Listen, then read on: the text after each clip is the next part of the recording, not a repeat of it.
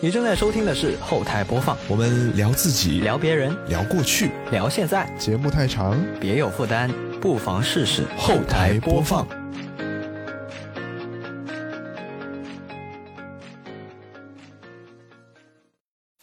本节目在每周一的零点零一分准时更新，您可以在 Apple Podcast、QQ 音乐、网易云音乐、小宇宙、喜马拉雅、荔枝 FM 和其他泛用型播客平台收听到，全年无休哦。好，那么以下就是本期节目的内容。Hello，大家好，我係 Carmen。 Hello，大家好，我係 Johnny。 Hello，大家好，我係小明。哦，又係呢個組合喎、上一次我哋已經係誒講嗰個小明去參加 BMW 嗰個雲南嗰個旅程係嘛？咁係今次難得我哋又聚埋一齊啊！當然今次亦都係同上次差唔多啦，都係講小明自己嘅呢個旅程嘅。今次小明去咗邊啊？同大家透露下先。誒、呃去咗個好遠嘅地方，大家都好好比較向往嘅地方，西藏。啊，係啦，其實你唔使賣咁多關子，因為我哋標題已經有寫 大大個西藏兩個字。 小明係辭咗職先去呢個西藏旅行嘅，係嘛？係你係專門為咗去呢個西藏而辭職，定係我去辭咗職之後，突然間諗，誒、我要去一轉西藏咁樣咧？辭咗職之後喺屋企牛牛豆豆咁，唔知做咩，然之後諗去睇下去其他地方玩下，嗯哦然之後揀咗西藏。點點揀出嚟嘅？即係一開始係咩諗法咧？就盡量遠離呢個依家生存嘅地方，越遠越好咁係嘛？誒、呃其實又唔係嘅，因為可能睇到即係以前比較對西藏有啲就想去過西藏嘅，但係冇機會去。啊，即係有好然之多後紀錄片啊、啲書啊，都話啲咩朝聖嘅地方咁樣，好神聖咁係嘛？然之後仲有一個特別嘅就係喺屋企刷下抖音嘅時候睇到比較多呢啲推嘅。哦，係喎，係呢排其實誒好多平台啦，即係嗰啲誒叫咩啊自媒體啊，咁好多人啊都會發鋪好多嘢喺上邊，就話咩新疆啊、西藏，其實係真係好熱門嘅喎呢排呢兩個地方。係嗯，OK，你睇睇到抖音之後就即刻睇飛有冇票。嗯，咁你就你哋當場就就開始買飛啦，係嘛？你有冇 plan 啲咩計劃啊？咩做咩好詳細嘅攻略咁樣？去之前都有做，不過當當時即係有諗法之後，即係睇有冇票先嘅。啊，你有冇然之後講睇有有冇一個心理嘅預期話誒咩價位嘅機票我就去，超過咗呢個價位咧我就唔去啦，或者我揀第二度啦咁。有冇 set 呢個喺度咧？因為去諗咗去之後嘅話，睇咗俾睇咗啲攻略，即係話，比如坐飛機去啊，或者坐火車去，有啲咩唔好，有啲咩好嘅地方，嗯，所以揀嚟揀去，後嚟揀咗係揀火車去嘅，哦，你搭火車去嘅，係揀咗係火車去，但係後嚟實際上又坐咗飛機去嘅。哦，有啲 咁咁嘅呢、事，個呢、個非常之戲劇性嘅轉換嚟講。哦，點咁啊解。咧？同同我哋分享下點解咧？係火車選擇咗你啊係嘛？你選擇咗飛機，火車選擇咗你。唔係，係因為我當時我六月份啊嘛，六月份嗰時候，六月十九號我買我買咗係六月十九號嘅票，嗯，之後我嗰日去火車站，我喺嗰度候車噶啦，候火車噶啦，嗯然之後等咗大概兩三個鐘，嗯，個火車站就開廣播話嗰趟列車取消咗，吓、啊，機機然之後會取消，後嚟我哋就即刻就打算都唔去嘅，我就自己一個人喺嗰度坐嗰度，然後係嚟碰到兩個其他嘅人都係去西藏嘅，都係因為呢哦啊，咩取消就唔去。誒，等下先，等下先，嗯你係自己一個人去嘅係嘛？冇其他同伴嘅，咁所以你當時決定話唔去，完全係你自己一個人就可以百分百決定話唔去嘅。係嘅，哦，OK，繼嗯即係續繼我續，好隨意，係， 諗當時仲諗， 我行李都拉出嚟啦，係嘛？拉咗兩，我一個箱一個包喺火車站嗰度嗯。我諗去嚟到火車站，我仲唔出去玩，仲要拉行李翻屋企，哦，就唔想翻屋企咁，咪好辛苦啦。係咁點都去個地方啦，係嘛？嗯，然之後當時喺度揀，後嚟就睇到有重慶，啊，重慶好好係呢嘢，個好地方，嗯，然之後呢個係先去第一站，當時又同周圍，因為周圍有人都係去西藏唔去，所嗯，以都係諗住去其他地方，唔翻屋企住先嘅。啊所，以同其他有幾個人一齊同行，一齊去咗重慶。哦，即係係旅途上面遇到嘅人，就唔係自己係約好嘅人。係啊，有啲似嗰種之前好興嗰種叫咩雷友係嘛？即係大家 大家係誒、呃撞埋一齊咁啱就係遇到咁樣。嗯一，齊去幾好。嗯，所以當時呢個比較取比較戲劇性嘅就係取消咗我火車嘅票，然嗯，之後又要我趕當日我就趕去南站坐高鐵去重慶，所以本本嚟係比較順利咁去嘅，然之後一波三折咁又去咗呢個地方，再轉車又去其他地方。哦，咁你去西藏之前，即係你搭火車之前有冇有冇話 book 好晒西藏嗰邊啲誒酒店啊咁樣住宿嘅有啊地方？有有有，咁會嗰啲有影響咯。有全部俾我取消咗，哦。即係我訂嘅酒店，而且訂嘅酒店本嚟係當時我訂嘅時候係兩百零蚊嘅一晚，嗯嗯，然之後我取消咗，過咗兩日再訂，佢係升到八百蚊一晚，吓所以搞到我本嚟我以為去到嗰度訂嘅價格都差唔多，但係啊我好多嘅價，哇，好離譜喎！四八百同埋兩百，即係話你之前住一晚誒、呃住四晚嘅價錢，等於依家住一晚嘅價錢喎。你係不如唔好取消，一路咁樣住晒過去仲抵啲喎。所以我就當時諗住係咁嘅，但係因為咧去咗重慶，我唔知喺重慶要玩幾耐，所以哦嗯都唔確定性又唔係好大，因為嗰個喺重慶過拉薩嗰邊嘅飛機咧，又經常俾取消行程喎，聽講，所以我都唔敢決定。嗯， 啊，其實重慶嘅話，上次我同 Johnny 都有去啦，係嘛？係啊，係啊。係嗯，就係我哋上次就唔係好夠時間去，即係去玩重慶呢個地方去玩咁樣。我覺得要五日左右吧。如果真係要玩得比較詳細啲嘅話，應該要五日左右。我哋上次三日，而且三日都有好多其他嘅活動，即係實冇辦法三實日。際自由活動可能就得半粒鐘咁上下。冇咁啊，唔至於。咁我晚上我哋都行咗好耐嘅。啊！但係都係揾揾飯食啫，你冇話佢真係玩啲咩嘢咁樣啊嘛。啊，係重慶好值得再去咯，即係會我會有衝動有慾望再去多次。誒、咁今次嘅話，小明就可以同我哋推介下佢去重慶去咗啲咩地方啦，係嘛 其？實重慶我我都哋唔係去西藏咩？係咪轉咗軚？突然間因為可能你哋都唔知道啊，我去，你知道我去重慶嘅，啊，當然啦，當然啦。啊咁你咁你，我睇你影嗰啲相咧，都係即係周圍行行企企咁樣啫喎，即係你都都冇咩特別話誒、我要去嘗試下呢度嘅地方特色啊咁樣。係因為去重慶嘅時候都係臨時決定嘅啫嘛，係咪？我嗯冇嗯做過任何攻略，去到嗰度落落咗高鐵嗰時候，嗰陣係晚上應該係半夜啦，十二點幾啦應該。哇！咁你但揾係地去到方住酒喎店。係當時有喺車上有 book 定咗酒嗯店，然之後去到之後就當晚去食整餐火鍋，嗯，自己一個食啊？唔係同同另外兩個人哦，咁都好啲，自己一個食就有啲有啲勁啊，有啲 揦脷嘅，價格唔平嘅嗰啲。還可以吧。其實我同 Johnny 咪有經驗嘅，即係你去揾嗰啲真係重慶火鍋嗰啲，其實係唔貴嘅。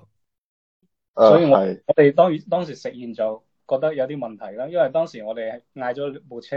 嗯， 喺高鐵站送我哋到酒店之後，佢喺樓下等我哋，佢話佢有好嘅火鍋店推薦俾我哋。啊咁，嚇，然之後我哋擺咗行李之後就落嚟，佢就車我哋去。哎呀，咁咩俾人困？所以我哋 食食完之後就發現有啲問題咯。食完先發現有問題，呢句話一講出嚟就好有問題啦。你應該咁 download 你嗰唔應該係即係睇緊菜單嗰陣時已經發現唔啱咩？即係又貴又咩咩，會有問題咯。係啊，因為隔離間隔離好似係冇咩火鍋店，而且半夜啦。個哦誒深深夜都係係咁上下。係啊，就嗰度都唔，我哋又唔想走好遠咁。啊，咁都係一個經驗嚟嘅。我我同 Johnny 第一餐都係食貴價火鍋嚟嘅， 大家都有呢個經驗，大家都有呢個經驗啊。係好，咁啊、嗯重慶我哋就講到呢度先啦，係嘛？咁下次有機會再再分享更多啦，或者下次我哋可以大家都再去一次，係嘛？我哋三個或者更多人一齊去重温呢一呢一一下呢個地方。咁啊，哦可以啊哦係，啊，講緊西藏啦，咁你係後來係從重慶搭飛機去诶、呃西藏嘅，係嗯，嗯，係去到邊個城市咧？因為西藏我哋從地圖都可以睇得出啦，咁佢成個板塊係好大噶嘛，咁大嗯過我我哋廣東，當然相比就真係爭好遠啦。咁你係去邊個城市诶、呃降落嘅咧？喺拉薩，哦，直頭就去拉薩。佢係直飛嗰度重慶，好似可能只有嗰度啊，哦，反正飛嗰邊就係飛拉薩市區啊啦。嗯，咁其實拉薩一落機之後咧，你見到嘅場景會唔會同你想象中有啲唔同？因為好似我哋呢種誒、未去過嘅人咧，就會有一種印象啊，咩草原啊、牛啊、馬啊，跟住嗰種原生態嘢咁。其實拉薩係咪係咪咁啊？定係都係同我哋城市差唔多咧？誒，其實你坐飛機去嘅話，你喺重慶重慶飛過去，你嗯喺天上就可以見到好多好多呢種嘅場景，嗯，咩場特景？別雪山啊，同埋嗰啲河流啊，仲有嗰哦啲荒漠啊之類嘅，都可以見得到嘅。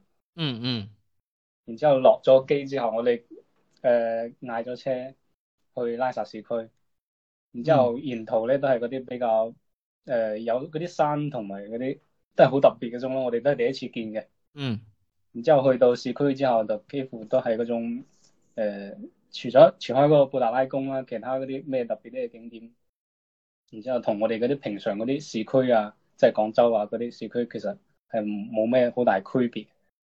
哦嗯，不過就係話唔係市中心嘅咯，好似我哋而家番禺呢邊啲比較，佢冇咩高樓大廈咯，即係城鎮嗰種感覺係城咯。鎮咁樣感覺，係就係佢唔係話又係特別落後，佢係就係一種、可能比以前可能好好多嘅咯。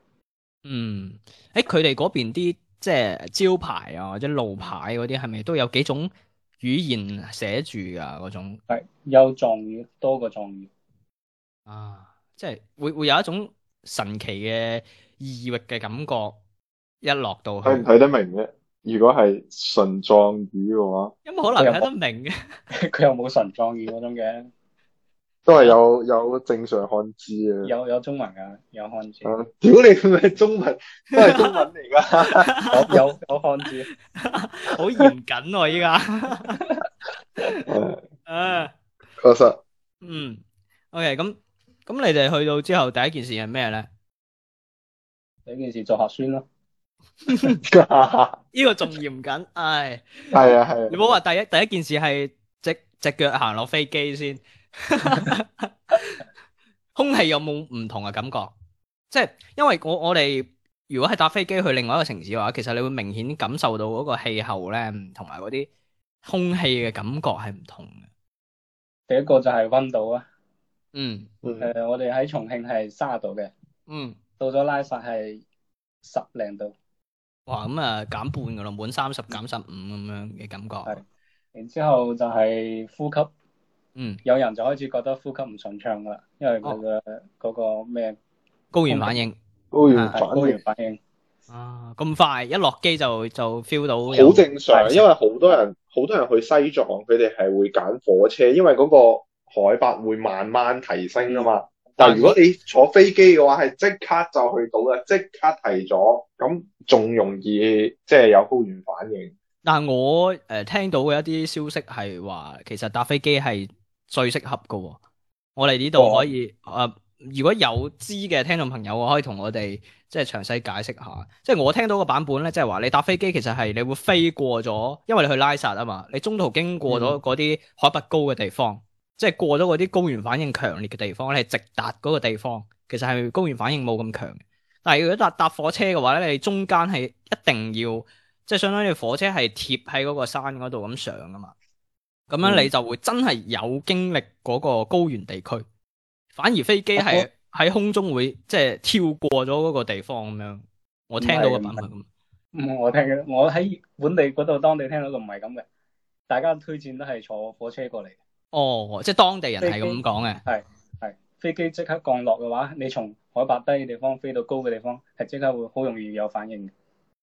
哇，然之後你坐火車係同啱先啱先 Johnny 講嘅咁，喺低海拔慢慢爬升過嚟，佢嘅哦適應能力適係應強嘅。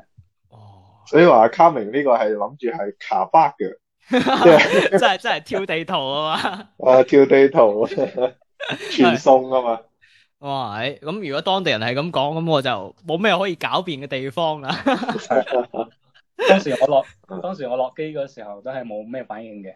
嗯，然之後到嗰晚，我喺酒店住咗第一晚。我去到酒店咧，就開始有啲頭，即係坐車去到酒店，啊，就開始有啲頭暈嘅反應。係當時點樣真係點樣暈法咧？即係同我哋平時嗰種頭暈有冇有冇唔同啊？冇咩區別，就係頭暈。當時啊，暈陀陀咁，即係係係咪嗰種低血糖嗰種感覺？即係我突然間即係踎低，突然間彈起身咁，就會有啲頭暈。比嗰種再嚴重少少。誒、哇，唉咁樣我心跳會好快嘅喎。呃當時我測咗心率啊嘛，因為個酒店配有嗰個夾夾手指就可以測心率嗰個。啊，哦，正咁常專業㗎，係， 因為個酒店都配備呢種嘢，因 為驚出哦佢驚出人命啊嘛。佢知你哋係咁噶啦，肯定要配定噶嘛。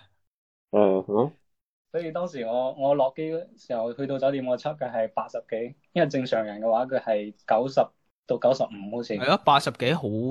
你嗰個係血壓定係心跳啊？心率啊，心率啊，哇，咁心率好算慢。還好吧，唔十係幾唔係唔係血氧濃度啊，哦，係哦，血氧哦濃度三樣嘢撈亂嚟講嘅真係。血氧濃度，血氧濃度。啊，血氧濃度，OK，咁啊好低噶咯喎。平時我哋應該係九十以上先啱。係啊係啊，然之後我到酒店嗰陣係降到八十五，哇，有啲危險添喎，甚至嗰度嗰度就係算高噶啦。我當時因為到晚上我瞓覺嘅時候，因為當時我落機之後我唔敢出去玩，我我啊，我出去食咗個食咗個咩德克士，我就 翻。 你去西藏食嘅咁嘅嘢，係咁啊等於係去食麥當勞，換個城市唔食麥當係，因為勞當咁啊，時我去到嗰度係晚上八點幾，雖啊然天未黑，但係佢哋咧六點幾就收工㗎嗰啲，哦，即係翻晒翻屋企噶咯嗯係啊，所以只有開門嘅，只有嗰啲廿四小時比較多嘅，而嗯且揾得比較方便嘅，我又唔敢亂食，因為到第一日喎。嗯，我就求其食餐，想啊你食揾到嗰但係你食垃圾食品都好都好亂食噶咯喎。個嗰個好好彩冇反應嘅，啊，即係個肚冇反哦環應保，唔係華萊士啊。 係嘛？華萊士直接噴射翻廣州係嘛？ 飛翻翻嚟啊之！OK，後之後嗰晚誒、呃我就因為頭頭暈啊嘛，食完之後我就翻翻酒店瞓覺，食嗯咗支嗰啲葡萄糖。嗯，然之後瞓覺瞓到半夜一點幾開始劇烈頭痛，即係其實你係有冇瞓着嘅咧？你係瞓着咗定係瞓醒着咗？咗，瞓着咗唔舒服，哦，頭痛到唔舒服，好痛苦喎、係啊後後後腦嗰度特別痛，最痛就係嗰度，啊，即係你點瞓都瞓唔着啦，半夜一兩點嘅時候，咁痛，梗係瞓唔着啦。然之後當時我諗住嗯酒店樓下好似有間嗰啲診所，哦，即係已經配好晒嘅。然之後我就喺地圖上睇下佢已經唔營業啦，啊半夜佢唔營業嘅，佢唔哦係廿四小時，我唔點算啊落去，一直忍住。吓啊咁忍得，咁都忍到可以忍？早忍到早上七點鐘，哇，欸唔係啊嘛？我都有少少瞓着嗰種感覺嘅，又唔係話完全冇瞓，因為即係痛都痛都要瞓嘅，好忍得喎，你咁樣真係。因為我帶嘅止痛藥止痛藥我冇食，因為好多人話如果你食咗止痛藥嘅話，其實佢唔係止痛你嘅神，佢係止痛你嘅神經，但係你實際上係喺度痛緊嘅。即係佢麻痹咗你啊嘛，切斷咗你嗰個感受嘅嘅感感覺。哦，嗯，所以當時我就半夜嘅時候測咗下嗰個血氧係降到六十五，哇！呢、個真係不敢想像啊，因為平時好我哋誇張，睇嗰個 Apple Watch S 六開始咪有嗰個血氧檢測係啊嘅，上邊就有寫話要九十五以上先係正常，嗯，如果太低嘅話就唔 OK。所以降到六十幾嘅時候我都好慌張 嘅，我驚我出事。你嗰陣先嚟慌，你三點幾頭、一點幾頭痛嗰陣就應該慌啦，大大佬。係啊係啊，然之後早上我一一起床，我就嗯即刻走落去嗰個診所嗰度，就打吊針吸氧。係啊，當其時因為我哋我哋嗰個 iMessage 嗰個群組嗰度啊嘛，我就睇到你前一日又話發呃發咗張相上嚟，又話誒到咗，跟住第二日我起身一睇，咦點解係一張喺 床上邊吸氧嘅自拍 game？嗰個差別咁大嘅，前一日仲係好開心咁落機，第二日就瞓咗喺床上邊。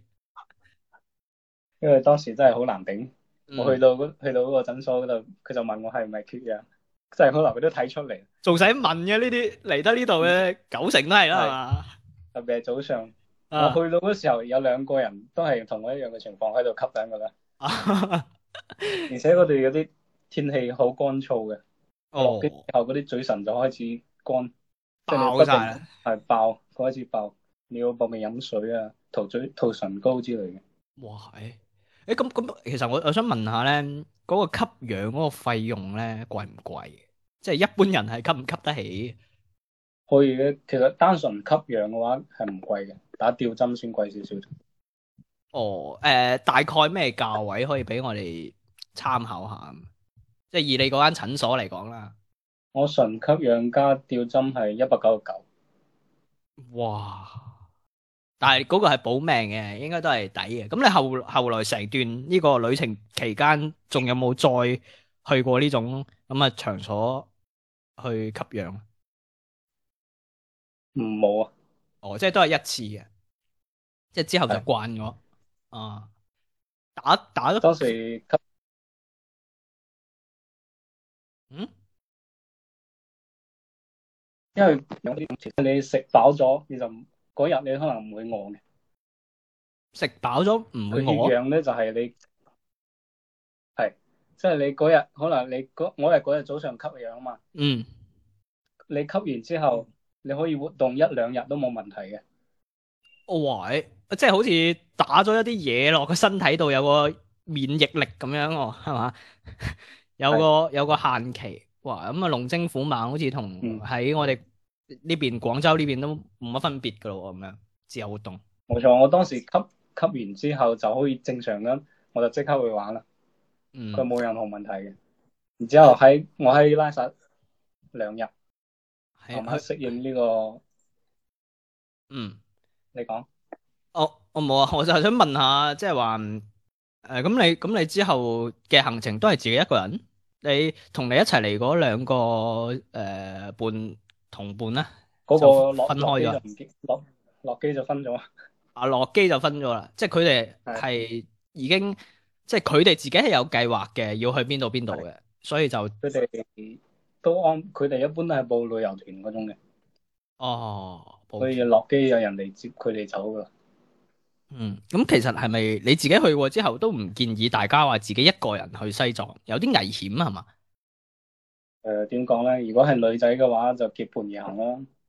哦，男男仔仔就嘅話唔同啲啊，男仔如果你有中意啲挑戰性啊，或者你身體體質好啊，誒、就嘗嘗試下自己啦。但係呢個都真係有啲過於有挑戰性。我我覺得都係無論男仔女仔啦，都係結伴而行啦，至少兩個人係會會稍微好啲。有伴係最好噶啦。嗯，OK，咁你呢個龍精虎猛啊脈動回來之後咧，去咗邊度玩啊？誒、吸完氧呃嗰一日咧，我係喺拉薩市區裏邊轉嘅，嗯，就冇去其他好遠嘅地方。當時喺譬如去咗布達拉宮門嗯前嗰啲嗰啲廣場嗰度影相。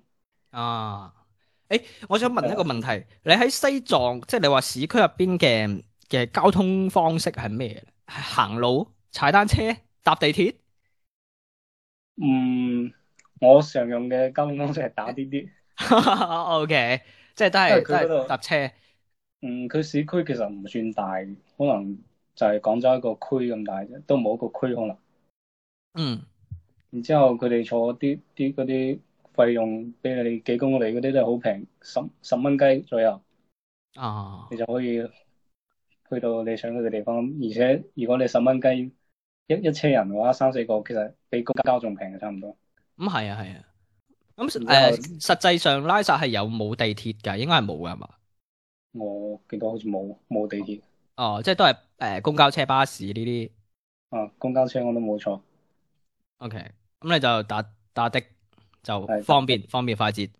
啊，仲有個就係騎嗰種電動嗰種咩啊，數碼騎嗰種啊，哦，共享電電動車係都喺嗰邊有㗎。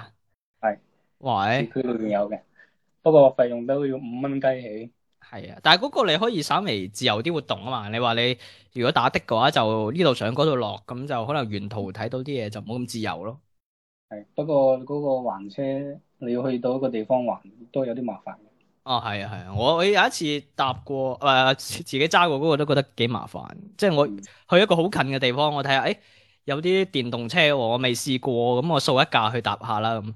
點知去到我嘅目的地之後，發現嗰度唔係停車區，停車區係要行翻翻轉頭，係咁啊，所以佢都比較麻煩。所以呢個真係確實係唔係好方便，唔係好方便。OK，咁嗯，你即係龍精虎猛之後啦，咁啊唔肯定唔會再食嗰個垃圾食品啦，係嘛？咁你肯定要話嘗試下當地一啲比較出名嘅小食啊，或者點樣咁樣有有有冇去嘗試下咧？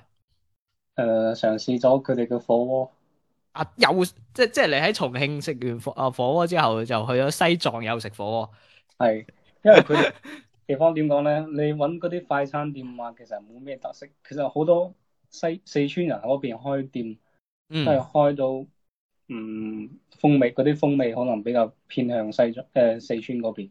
哇！睇嚟我真係覺得依家咧全國啦呢嗯啲誒川渝嘅餐飲咧都係相當之多，即係好多係特別係小店啊咁樣啲口味啊，大家都有啲誒、呃、趨向於呢個相同啊。係啊，咁真正有西藏特色嘅嘅一啲食品係咩啦？可唔可以同我哋推介下？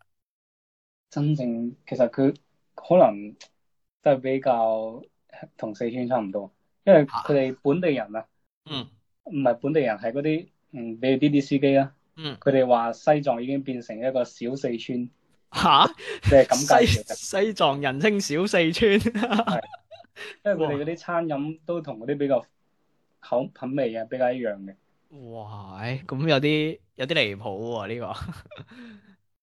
好多啲四川人去嗰邊工作啊之類嘅，嗯，咁嗰邊物價嘅水平大概係點樣咧？即係同誒重慶啊，同廣州啊點樣嘅一個程度基？本上冇區別啊，啊咁都即幾係食幾飲貴食之類喎，嘅啦，飲食之類嘅冇咩區別。冇乜區別啊。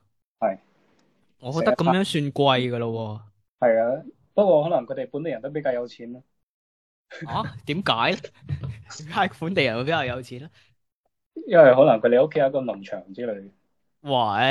好似有啲道理嘅喎，係嘛？日日飲飲都係有奶車有樓有 有物業啊嘛，係咦？唔係有車有樓，係有馬有有田啊嘛？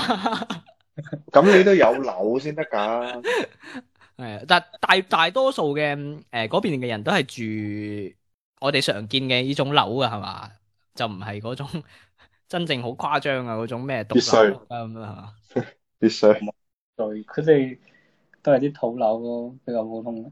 啊市區裏邊啲樓可能因為為為咗文化嘅維護啊，佢哋冇好舊嘅可能都有，佢唔會話點，可能會重新裝修過。哦，即係有啲似上海嗰種，或者诶广、廣州呢邊有有部分地區有啲咩诶历史保護嘅文物嘅嗰啲外牆啊咁樣，就要專門維護下咁樣。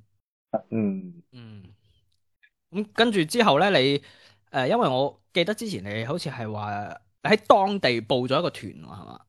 係係係係點樣一回事咧？就同我哋講下。誒、當時因為去到去到嗰個酒店之後，出嚟行嘅時候碰咗誒、一兩個廣州嘅，哦，識得哎呦我咧故鄉遇知己啊，唔係唔係，係誒、呃老鄉見老鄉。然之後佢哋佢我碰咗一個人，我喺度影相啊嘛，當時喺嗯，個咖啡廳影相，佢喺度，然之後啱好佢見到佢講講白話啊嘛，然之後傾咗兩，哦，佢見到你講，然之後加咗佢微信，之後佢話佢聽日報咗個團，問我哋使唔使一齊，哦，即而係且要，佢而且佢嗰個團咧喺佢嘅目的地咧同我嘅計劃方向係反方向嘅，哦，反方向。你原本係計劃去邊度先？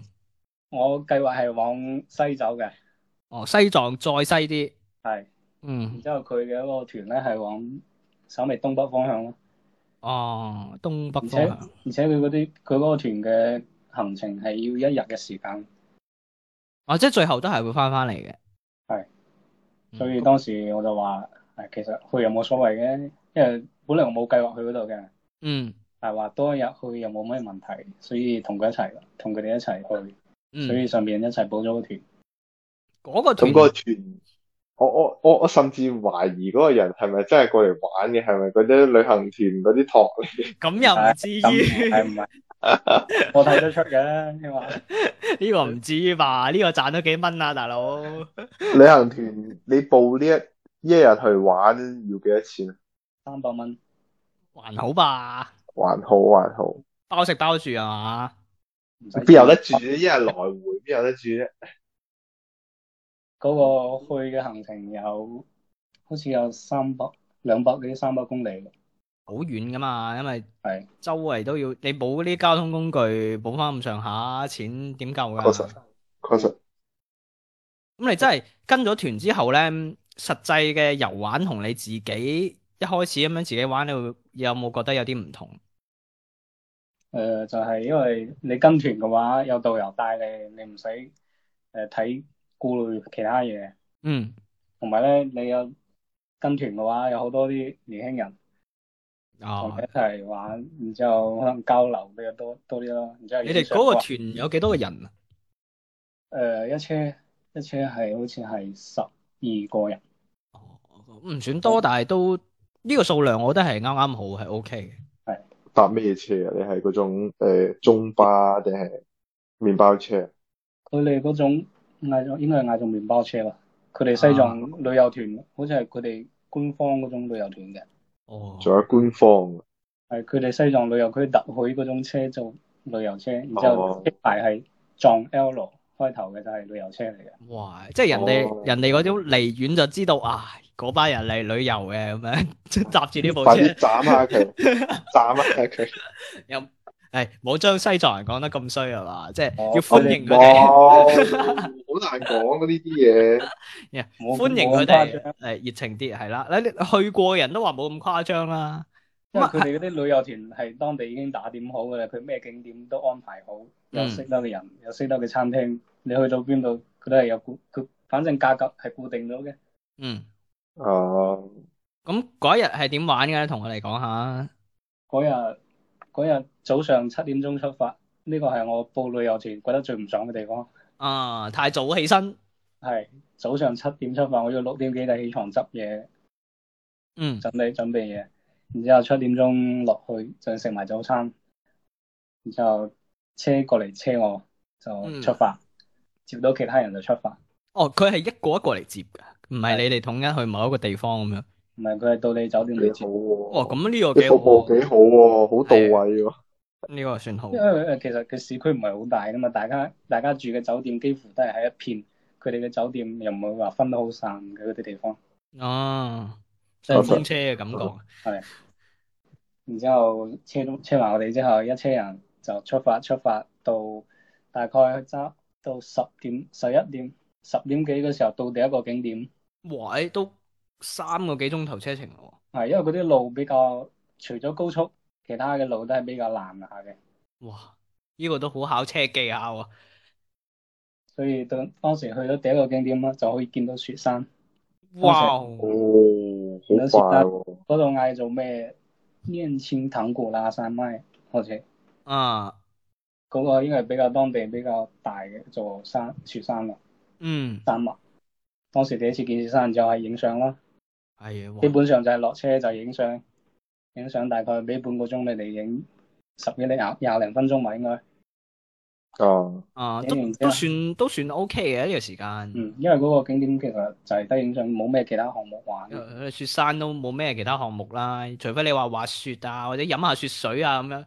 嗰陣基本就唔使雪 水有乜諗。好 飲？食冰啊，OK，咁啊影影相，但係好影喎，真係應該好出片喎，因為嗰邊啲景咧，我睇你 po 上社交平台嗰啲相咧，都有種好夢幻嘅感覺啊！我覺得，哎呀，呢種地方真係存在喺世界上啊，咁樣咁樣，你親眼所見應該係更加之神奇噶吧？覺得梗係啦，因為你你喺嗰度影相嘅時候覺得，即係我點影嗰都係點樣好睇，啊，嗯因，為你求其影嗰都係好睇嘅。而且你反正佢一座山嘅話都好大噶嘛。系啊，我當時帶嘅係長焦，所以真係點影點好睇。哇，真係好羨慕，即係因為我哋見好多呢種诶數碼產品啊，或者佢哋嘅發布會啊，佢哋嘅壁紙啊，都好多好中意影呢啲雪山啊，呢啲好龐大嘅嘢啊嘛，嗯真係好係啊。嗰種氣勢啊，好強。所以呢個地誒，我方睇你去嗰邊影嗰啲圖咁多都係樹嘅比例，唔係橫住影嘅，點解咧？咩話？即係你去過去影嗰陣時，你好多都係唔係橫住嚟影噶嘛？你你後邊誒、呃、發到朋友圈嗰啲，好似誒誒嗰個拉薩嗰啲相啊、雪山嗰啲相啊，都都唔係畫幅係我哋平時影，梗係橫住影噶嘛，一般。哦，可能有冇一種可能係我開始我影嘅係橫嘅咧，然之後我把佢我哋啊啲 裁㗎，哦，哦咁㗎。即係佢係佢係已經用咗長焦變咗焦啦，跟住手動再數碼變焦一下。再裁一裁啊！啊，嗯即係其實佢係影咗一張相，跟住想分成三張相嚟賣，所以又裁成三張樹 嘅，哦，咁都得喎。啊，好有商業頭腦啊！咁實際上肯定唔係啦，呢個係個人個人喜好啫，係嘛？係嗯嗯，跟住咧，跟之住後跟住就到誒十一點幾嘅時候，十二點啦，嗯就要食飯啦。食飯啦，係啊，係食咩㗎飯就係食咩嘅？佢哋都係食飯㗎，即係誒白飯呢啲咁嘅嘢㗎。佢哋都有咩都有，反正旅遊旅遊景點嘅話，佢哋不過都係熱辣嘅為主啊。哦，都係小四川之稱係嘛？嗯，冇 錯。咁啊嚟碗嗰個馬拉湯咁啊，差唔多啦。不過我哋食嗰個都係比較普通嘅菜，冇咩特別，因為佢三百蚊包餐包呢啲都係比較普通嘅，啊，咁啊係旅遊團係咁啦。一嗯台、一台人大概六圍七個啊人。餐、紫菜湯，係誒咩番茄炒 經 蛋，典紫菜湯係咪啲咁嘅嘢啊係嘛？都差唔多算係菜，佢都係整得出嚟㗎啦。嗯，食 OK 完飯之後就反正唔難食咯，食到咯，係個食物咯。搞肚咁咯，係醫啊肚咯，係咯，OK。咁啊，再再次上車，再次上車就到我哋嘅可以見到嗰個我哋嘅目的地嗰、個，我哋去到係嗰個納木錯，嗯，哦，納木錯，好出名啊之後呢呢個地方。係啊係啊，聽過。好出名嘅地方嚟。然之後我哋到嗰度準備到嗰時候有一座山坡，嗯，佢係掛嗰種經幡嘅，經幡係咩啊啫？即係喺呢座山山山坡上，我拉條好長長嘅嘢，長長嗰啲經幡拉過對面嗰座山坡。哦，保佑你哋咩咩一路平安啊，咩咩，即係佢哋嗰啲當地嗰啲信仰之類噶啦。哦，OK，呢個好有當地特色啊！呢個就唔係四川嘅特色啦，真正真正西藏嘅特色。啊然之後，誒、好彩個導遊比較好啦，佢哋幫我哋，因為我哋跑當時海拔已經上到四千四千米，嗯，其實我對呢啲一直都冇乜概念。我哋平地平時大概喺廣州海拔係幾多啊？應該係零左右吧。啊，咁又唔至於零吧？少少咯，多少少。你抬手睇下你 Apple Watch 顯示係幾多？哎呀，呢、個真係考起我啦啊！咁我哋暫且就就跳過呢一 part 先，四千幾，反正四千幾就好高，有啲似搭飛機嗰種感覺啦已經。嗯，反正我哋喺拉薩嗰時係三千六嘅，嗯然之後揸車升到四千幾，嗯，好似搭 lift 咁。係，然之後開始四千幾嘅時候，我又開始有反應嘅，頭開始哦，哦，有又反開應，始又嚟啦。嗯，落車跑，落車跑去掛嗰啲經幡嘅時候咧，你係行唔喐噶啦，跟住慢慢爬，慢慢爬，點解你要跑過去咧？因為嗯可能覺得比較趕時間。之後人哋嗰個導遊見我哋唔得啦，啊， 到佢佢嚟 跑，佢嚟講係就生跑到過隔離。點解好似有種有種運動會接力賽嘅感覺嘅？何豬產 啲咯，啊跑下跑下見到你唔得，隔離過嚟，喂，傳俾我，傳俾我，傳俾我，咁你就俾佢。係之後，反正喺反正你唔可以走，只可以慢慢慢慢咁行。我當時因為覺得頭暈啦，我就踎低咗一下，哦，應該係啊千祈唔可以踎㗎係嘛？我踎低咗再企起身就加劇我嘅頭痛。係啊，可其能實應該係咪唔可以踎噶？我覺得應該係嗯你可能翻車裏邊坐下都好。嗯，然之後掛完呢啲嘢之後，影咗啲相之後，就到目的地啦。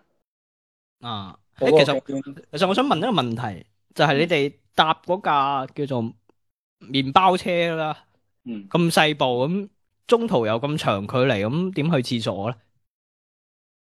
廁所到第一個景點十點幾嗰時候，嗰度有個廁所，但係你七點揸到十點幾先有個廁所喎。係哇！誒、誒但係誒、我我稍微問一句啦，即係如果你話喺一啲咁原生態嘅地方咧，我可唔可以即係落車去一去咁樣咧？係唔得唔得嘅咧？應該係得嘅。你如果你想就地解決都可以嘅。應該就即係誒、法律上係冇問題，但但道德上面就需要斟酌下係嘛？睇下有冇人睇住你咯。如果如果你自己過意得去，有人睇住你，你都咁嘅話，到冇時候咩到時候屙住屙住，突然間有個細路仔踎低，你出嚟拉屎啦，叔叔。應該係全車人望住你，等住你啊，快啲屙啊咁樣。嗯 OK，咁啊繼續啊，去到嗰個景點，嗯，嗰個景點誒、到景點門口嗰陣，我哋就要全部落車，停車場嗰陣要全部落車嘅。 哦，唔可以開車入去。唔可以開車入去，佢要坐你嘅裏邊有一個公交哦入，坐，再要坐公交入景點嘅即係專屬咁咪又嘅賺多園份區錢巴士。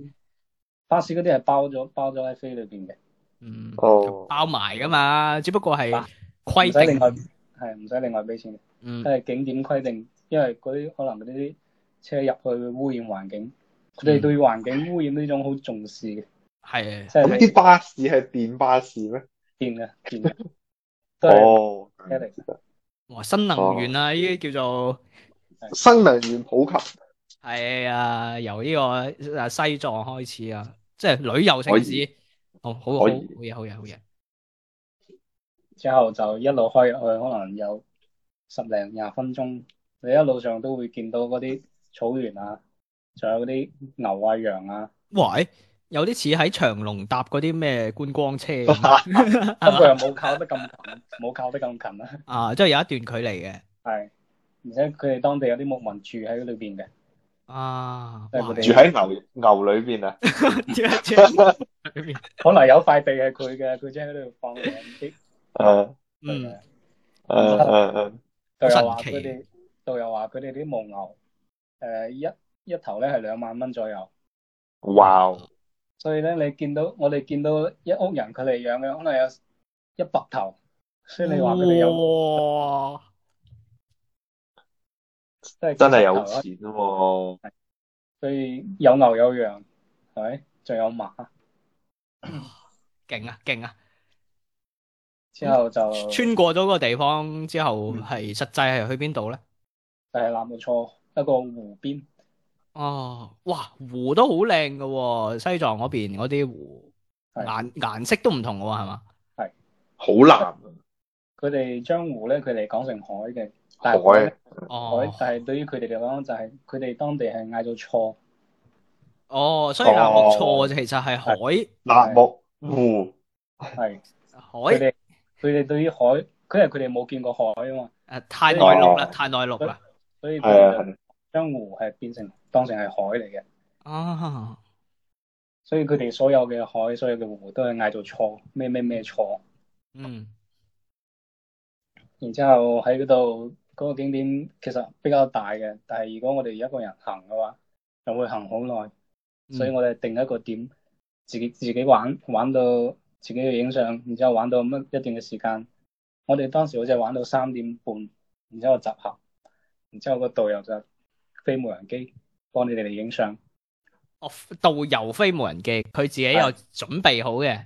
係因為佢咁哋團你呢可個能三百蚊諗下都好抵喎，有咁樣嘅服務，係啊，都 OK 喎，嗯佢哋包含包含呢個飛無人機影相，有啲似去咩迪士尼嗰個坐嗰個坐嗰個咩嗯飛越太空山咁，跟住佢你搭下搭下，上邊有個攝像頭影張相咁嗰種感覺。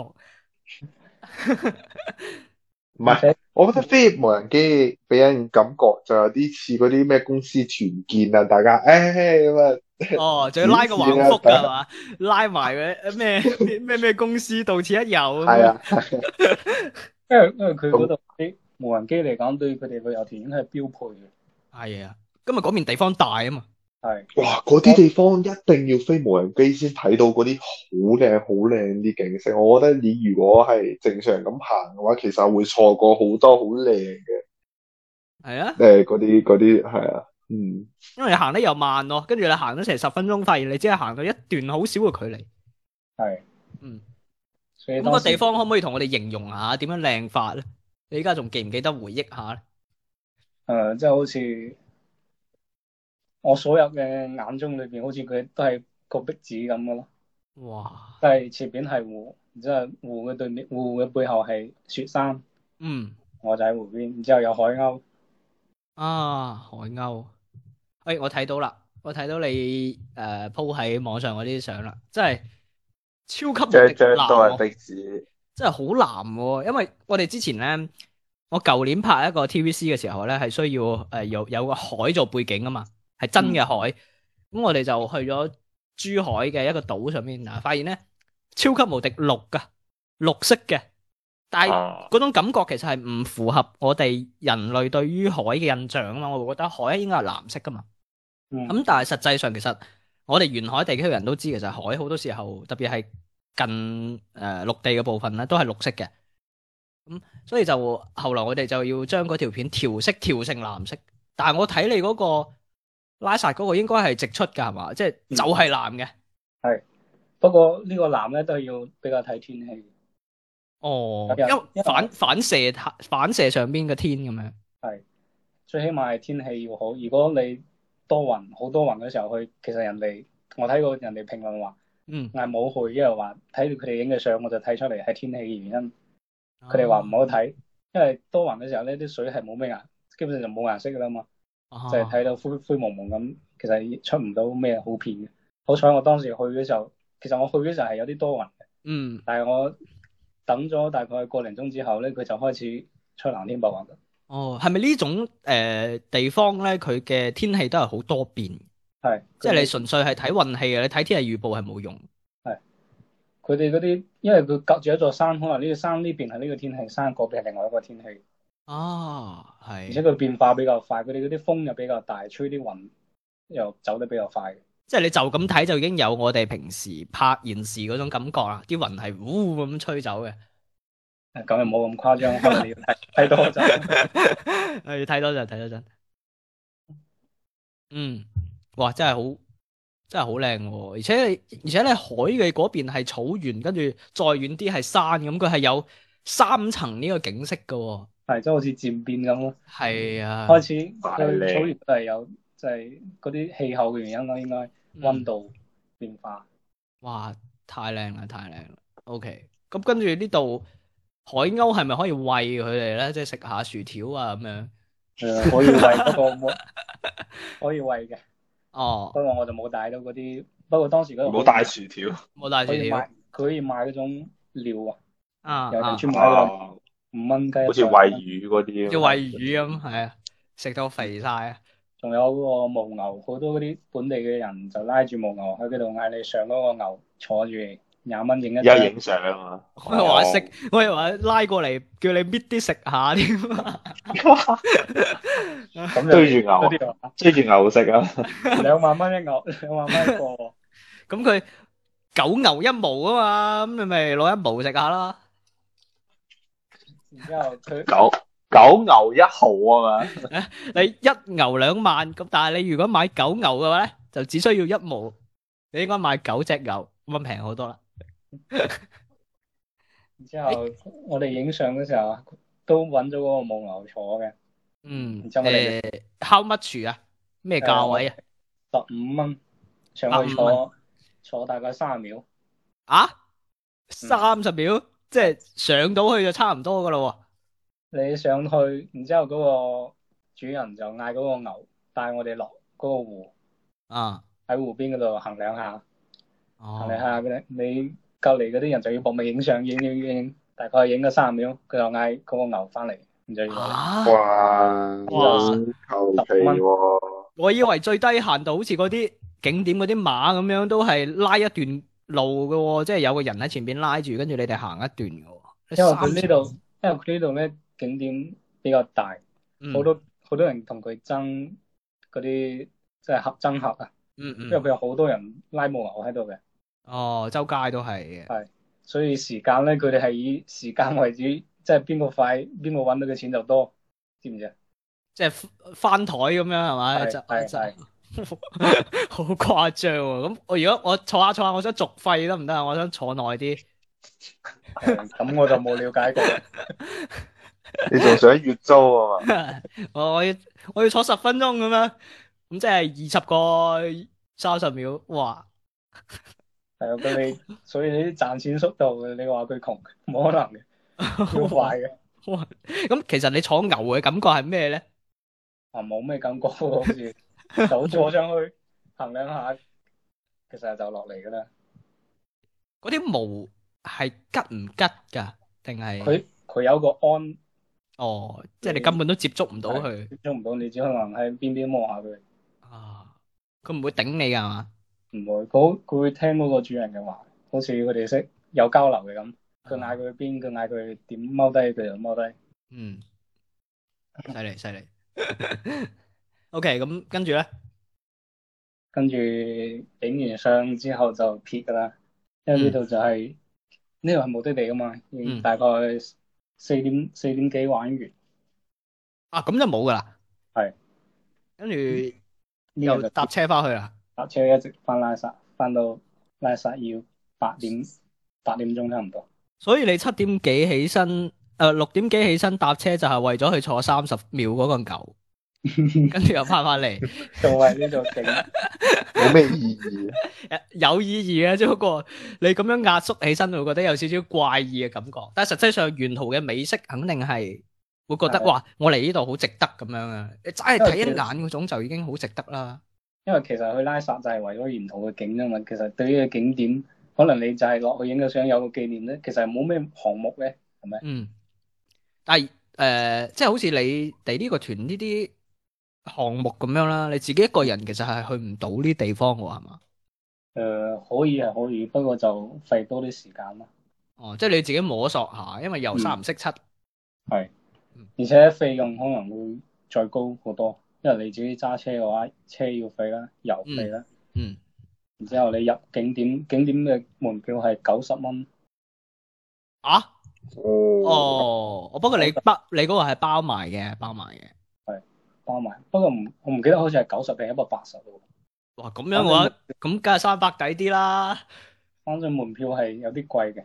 嗯，不過嗰個景點咧，其實係有兩個地方去去，一個嗌做聖象天門，啊，星象仲天有一個就係納木錯南岸。我哋喺南岸玩，啊，北岸咧就係有一個好似一個大象咁嘅，反正佢係天然嘅一種岩，即係喺湖啊，邊有一種天然嘅，但係佢嗰個形狀咧好似一隻大象，哇，誒，勁啊！但係我哋去唔到嗰度，因為嗰度喺四月份嗰時候，佢哋官方封咗嗰個地方。哦，風佢象話啊，係佢話有太多人嚟，會破壞咗呢個地方，佢就啊，限制，佢就唔俾人哋去啦。係啊，依家咪而家都好多人一窩蜂咁去一個地方，好似去嗰啲景點摸嗰啲咩銅像啊、金像啊咁，摸到佢咧甩晒色咁。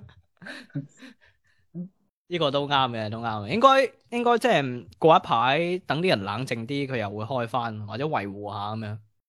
有可能咯，反正到而家佢都冇重新開翻。嗯，咁對於你嚟講好啲嘅，即係你心理平衡啲，係佢大家都冇得去，唔係你自己冇得去。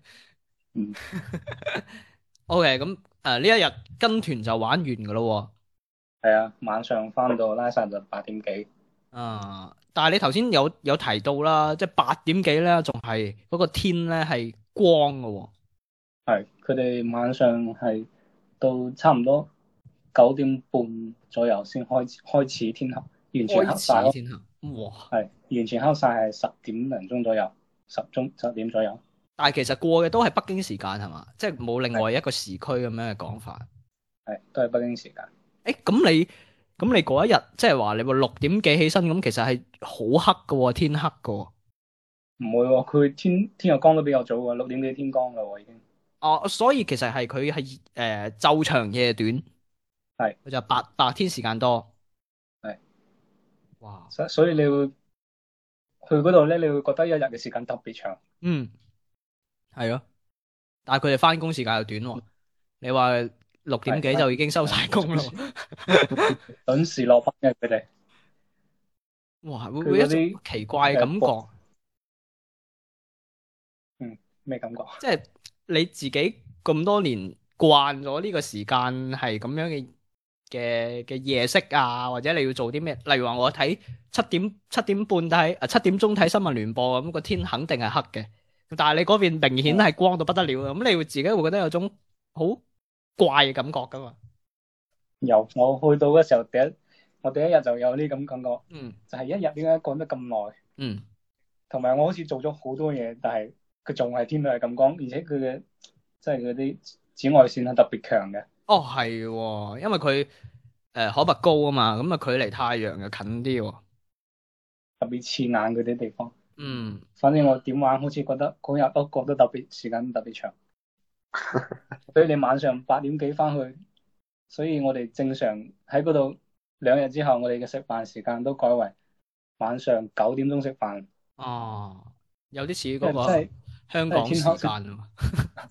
即係天黑先食飯，天唔黑， 因為六點幾嘅時候，真係好似我哋呢度中午嘅一兩點咁，哇，誒咁好晒下喎，特別晒，所以我哋都唔敢去食晚飯，到等到天黑九點幾先至出去食飯。其實係食晏啊嘛，唔係食唔係係食晚飯，啊 哇，好神奇啊！誒咁樣係咪應該會食多餐咧？因為你一日如果你係咁早起身嘅話，咁其你唔實就係三餐啫嘛，早餐加中午一餐到晚上噶啦。有冇食咩當地特色嘅早餐之類咁嘅嘢？當地特色嘅早餐好似冇咩特別嘅，嗯，佢哋都係麵包啊，就係麵包比較多，同埋嗰啲牛肉粉啊、牛肉麵啊，你食嗰啲當地嘅牛咧，有冇覺得係真係明顯唔同？唉點講咧？反正我食咗幾餐之後，我覺得嗰啲牛食到特別容易飽啊！好似佢你，比如你去食火鍋，其實嗰啲牛嘅價格、牛肉嘅價格係唔貴嘅，嗯，而且佢切嗰啲牛肉俾你，佢唔好似廣州呢邊切啲咁薄嘅俾你，佢哦好啊，厚，切得好厚俾你做火鍋食。口食切兩嚿，食兩嚿你就會好飽嘅。好似牛肉好似食牛扒咁樣係咪？一係塊牛扒，哇！哎誒幾好喎、會唔會係同嗰個氣候有關係咧？都即係你唔係好適應嗰邊，就氣壓啊，各方面啊，都會影響到你去食兩啖就覺得飽。嗯，咁可能又唔係幾受呢個方面影響，啊純粹係因為佢太厚啦，係嘛？係因為多又多又咩？嗯，所以係好食嘅。然之後我哋中午中午嘅話，因為嗰日旅遊旅遊完去跟完旅遊團之後，嗯，第二日就喺酒店休息，因為嗰日爬咗山之後都開始有啲頭暈嘛。哦，又嚟又之要後頭一日嗰。嗰晚翻去食咗晚飯之後就好啲啦，冇咩大問題。啊！即係你咁樣要玩一日頭一日，玩一日頭一日噶咯喎。係當時我就諗住咁有啲麻煩。啊，之後到晚上嗰時候，我測咗血氧，嗯又升翻到八，有有八十幾，啊，然之後我覺得應該問題唔大啦，可能已經適應咗。嗯，嗯，變咗呢個地道嘅西西藏人。反正不過喺酒店嗰時候又降翻到六十幾都有嘅喎，但係佢又唔頭痛啦已經，哇！啲血氧濃度仲係低嘅。已經開始變異咯。反正我就只要佢唔頭痛就得啦，只要我仲可以活動，我就冇咩問題。嗯，然之後不過晚上瞓覺都瞓得幾好嘅，一路就到第二日早上十哇點鐘啦。哇，咁都啱嘅，因為你咁你嘅一日白天活動時間長咗啊嘛。係。嗯然之後嗰日就喺第二日啦，喺拉薩市區都兜兜轉轉，嗯，揾啲機位影影相。都係嗰幾個啊哦誒經典嘅嘅景點啦，係嘛？嗯，係誒咩咩人民幣上邊啊，布達拉宮、拉宮啊呢啲咁嘅地方。 嗯，冇得拉，布達拉長，好達拉弓啊！但係你你嗰張銀紙係準備好喺度啊，定係你係去到嗰度先揾人買嘅咧？自己準備咗㗎。啊，即係已我經準備 plan 好晒。係我準備咗錢，不過我將我將五十蚊咧借咗，可能借俾五個人，五個人都攞去 我影，反而其他人冇帶。 你應該我去到嗰度收翻啲租金喎。我去到大家都冇現金啊嘛。係咯，我影完之後，嗰啲阿公啊、阿伯啊，個個嚟問我借啊，借錢借佢，喺鳩嚟，借完仲還還 俾你，借完就冇我啊，我冇就要喺啦。隔離，我就要喺隔離跟住，睇住佢五十 蚊， 跟住將五十 蚊。唉因為人哋唔知佢嗰張五十蚊係借 我嘅，嗰個人就問佢借，我話越借越。係啊啊遠。所以我一直跟住我張五十蚊睇佢哋影相。你應該好似嗰啲翻學咁樣喺張錢上邊寫自己個學號同個名喺度。 唉，太搞笑，太搞笑啦！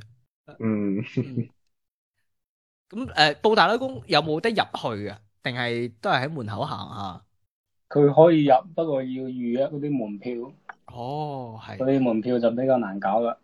係啊，有啲似我當時喺蘇州咁樣嗰啲園林，其實你嗯去到嗰陣再約係冇可能，你起碼要提前兩日約先先約到。佢嗰個布達拉宮門票係提前一日喺啊官網上邊預約搶票，啊不過咧好似前幾日，好似係上兩上幾日就俾爆出嚟，有人喺私下哦，黃係黃牛飛係黃牛飛，啊，然之後而家好似更改咗規則，我唔知佢而家改成點。反正我當時嗰陣係基本上係搶唔到嘅。嗯，然之後咧，你去到嗰度咧就有黃牛揾你啦，五百蚊咧，哦，五百蚊。哦，又漂不啦，又漂不啦，原價咧係一百九十九嘅，哇，佢都食得好深下喎。然之後咧你去到嗰度佢升價升，嗰啲黃牛升價。聽講到即係七八月份係暑期旺季嘅時候咧，會降得，因為升得特別多，哇，所以我去嗰時候佢都有升，但係我就冇冇冇得有人入去過，入嗯去咗出嚟，然之後佢話冇必要上去嘅，嗯嗯佢嗯話上去就係兜咗一圈，其實睇嘅嘢唔係好多，嗯，啊，唔值得咯。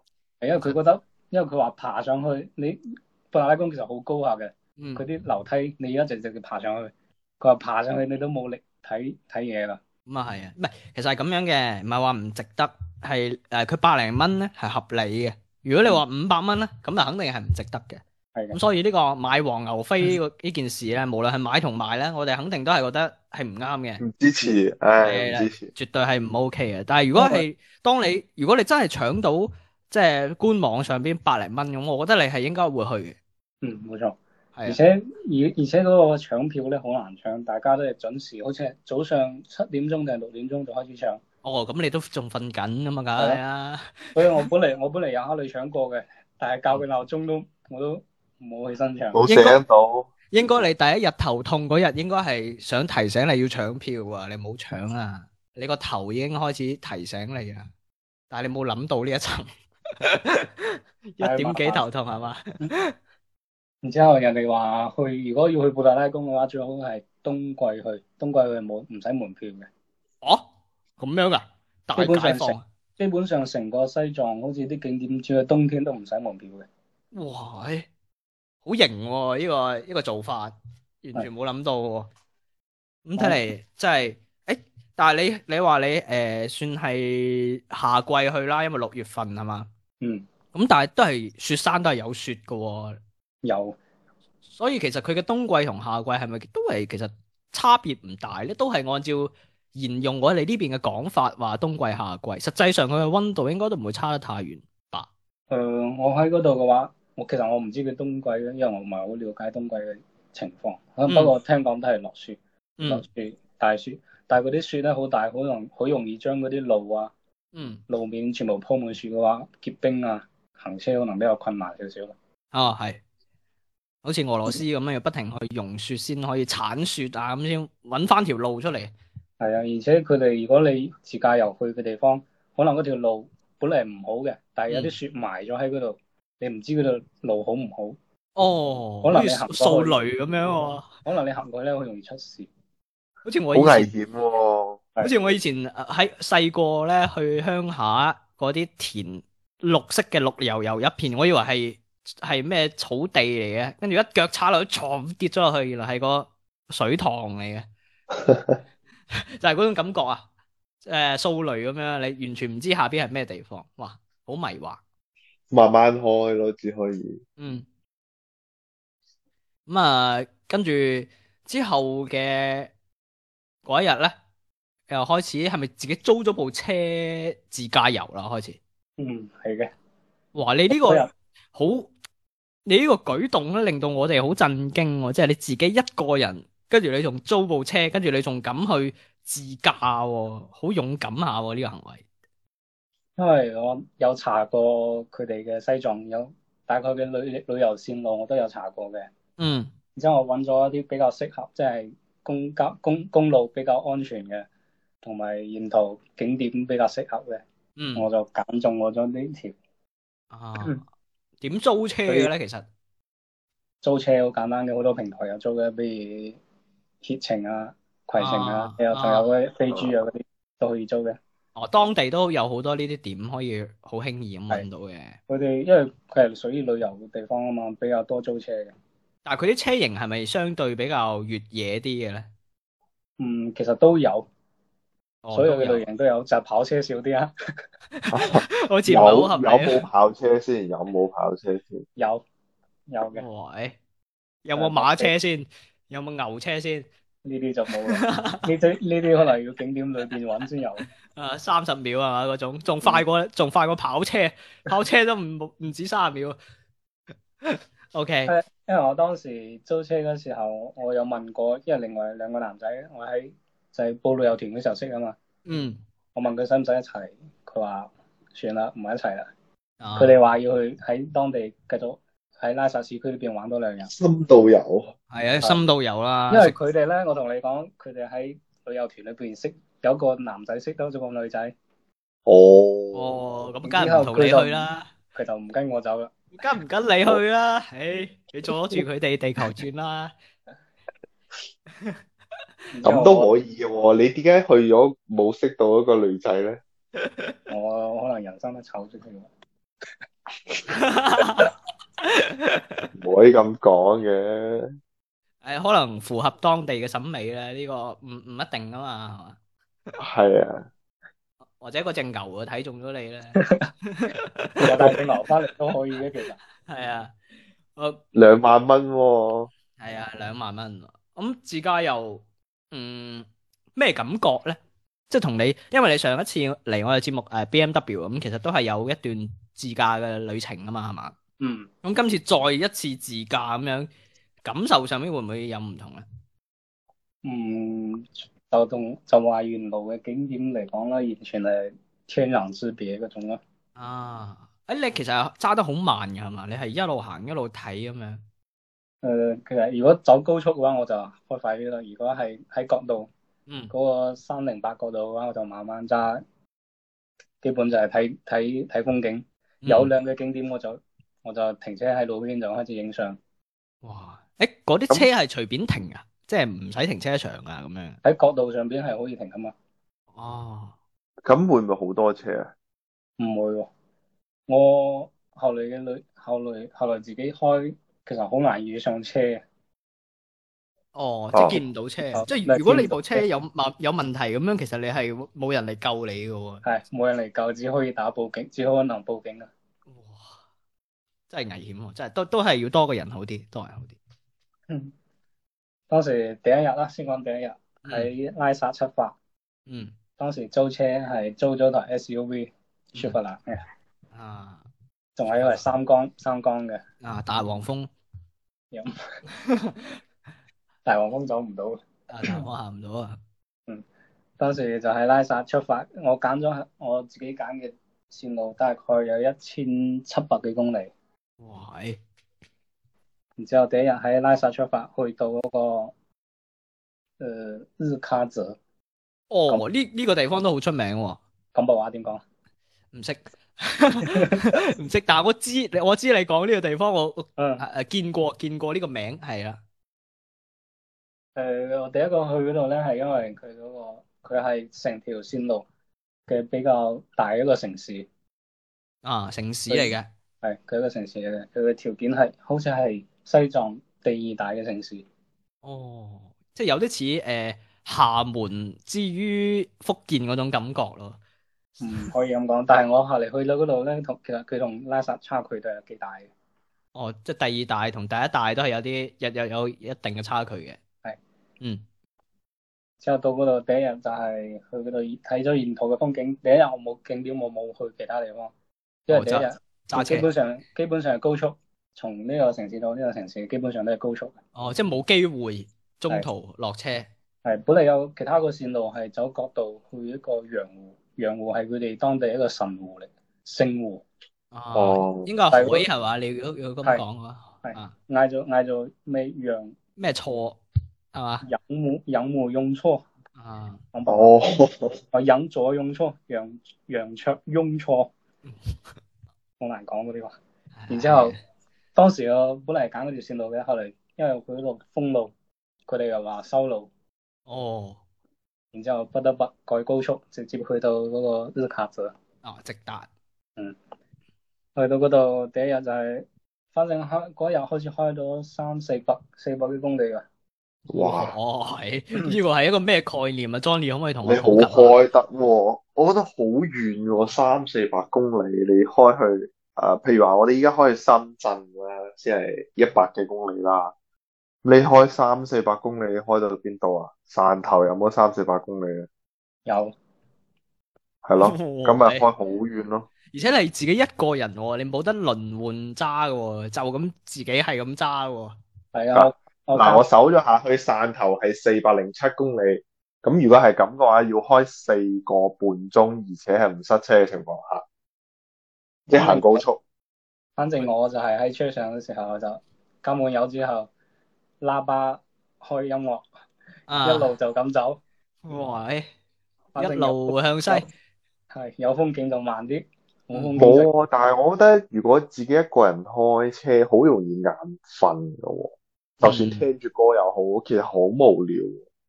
無聊係有啲，因為你就基本上只有揸車同埋睇風景，冇咩嘅。係咪可以稍微係聽下後台播放提提神咁樣？下次一定係啊，下一次應該要試下，就會冇咁無聊啦。係壓縮一啲時間。唔係應該聽嗰、個叫咩？Old Town Road 嗰、個嗰、個好出名嗰首歌，我覺得即係自己一個人開喺嗰種荒無人煙嗰啲道路上邊啫，開首 Old Town Road 特別有特別有 feel。有冇可唔可以開窗㗎？可開以啊窗揸車咁，跟住個喇叭放到超大聲咁，跟住成部車震晒咁，嘣嘣嘣嘣嘣。我喺高速嘅時候我冇開窗嘅。咁係咁係。我呢個喺拉薩去誒嗰、個日喀則嗰度，其實嗯嗰條線路喺高速上都車比較多嘅，因為啊比，較多人揀呢條線路，比較你走得你比較快。你都話嗰度已經封咗路啦，咁大家都集中咗過嚟，一定要行呢度啦。所以第一日到嗰度嘅時候，又係要做核酸啦。反正你到個城市，基本上如果係城市哦嘅話，都係要做核酸嘅。係嘅，啱嘅，啱嘅。我記得西藏喺呢個核酸，即係喺呢個防疫政策上邊係比較嚴格嘅喎。因為當時西藏係冇冇任何一一例呢啲情況。嗯，哦，果然係有呢個神聖嘅庇護，同時間咧亦都有我哋好辛苦嘅防疫人員， 因為佢呢個地方實在太大啦，好多時候會好可能會話咩走漏咗一兩個都唔覺眼咁樣，但係真係要好認真去排查先可以，所以你換一個城市去 check 一 check 都應該嘅。之後去到嗰度咧，嗰啲酒店就比比較新。哦，新因為呢啲個城市可能新建嘅比較多啲樓，啊，即係近呢幾年先開始話要發展成為一個旅遊嘅地方咁樣。所以嗰度啲酒店設施都比較好。你冇諗，你冇諗過話我要瞓喺部車度咩？我後嚟有有瞓過，到時候講啦。哦哦，即係一開始都係諗住話诶舒服啲，瞓下酒店先。誒，呃因為可能我因為我諗住係，如果呢度冇瞓嘅話，我下一個地方可能就基本冇得瞓啦。 哦， 所以喺呢度可能要瞓好啲。係嘅，啱嘅，啱嘅。佢去到嗰度，第一個就係揾到間好嘅酒店啦，百零蚊佢哋就酒店都幾好噶，哇反正佢哋嗰個城市消費唔係好高，咁樣幾不好過食啊！不過食嘅都係比較高嘅，食嘅你求其食啲嘢都要百零蚊。食咩啊？食德克士啊？嗰度最出名係羊肉咯，哦，已經由食牛嘅區域去到食羊嘅區域咯有冇德克士有冇羊肉漢堡啊？嗰啲唔係好留意喎。之後當當時我第一次食嘅係喺揾咗個餐館，應該係比較出名嘅，喺網上揾到嘅，喎。哦，網紅店，啊算係當地嘅網紅店啦。而且去嗰度比較都係佢哋落班嘅時間，我去到嗰度，我當日開完車去到嗰度應該係六點幾，嗯，我揾到間店食，去到嗰度七點幾食飯之後食咗嗰一餐食咗兩百幾。個 人哇！你呢嗯個有啲勁抽啊！因為佢佢嗰份佢嗰份羊肉啊，就要一百九十蚊，自己食唔食得晒啊？可以完全可以，我覺得，因為當日我覺得我已經餓咗一日啦，晚上食餐好嘅， 哇！呢個有啲有啲勁喎，暴飲暴食喎！你呢個一係又唔食，一食就食咁多，畢畢竟諗到奶都奶啦，係咪？咁啊係，咁啊係好唔好食先？好唔好食先？可以嗰間嗰間店嗰啲牛羊肉，嗰啲羊係點整啊？我點嗰個係蒸嘅，好似哇！蒸羊真係好似未食過喎，蒸羊，未食過，真係未食過喎。羊肉蒸出嚟係咩感覺啊㗎？好好嫩咯。即係佢有皮喺上邊，係咪好似煲湯嗰種感覺咧？誒、你都你呃煲湯肯定多味嗰啲嗰啲味道仲喺度，就係、都係喺碟嗰一碟嗰度，啊，即係原汁原味咯，哦，咁佢點咩㗎？都係點豉油㗎。冇嘢點㗎，就係、完全係食。哦，佢哋點嗰啲辣椒粉，但係我就冇。哦，我唔哦，中我唔中意嗰種辣椒粉，我就係直接咁食。人稱小四川啊嘛。嗯。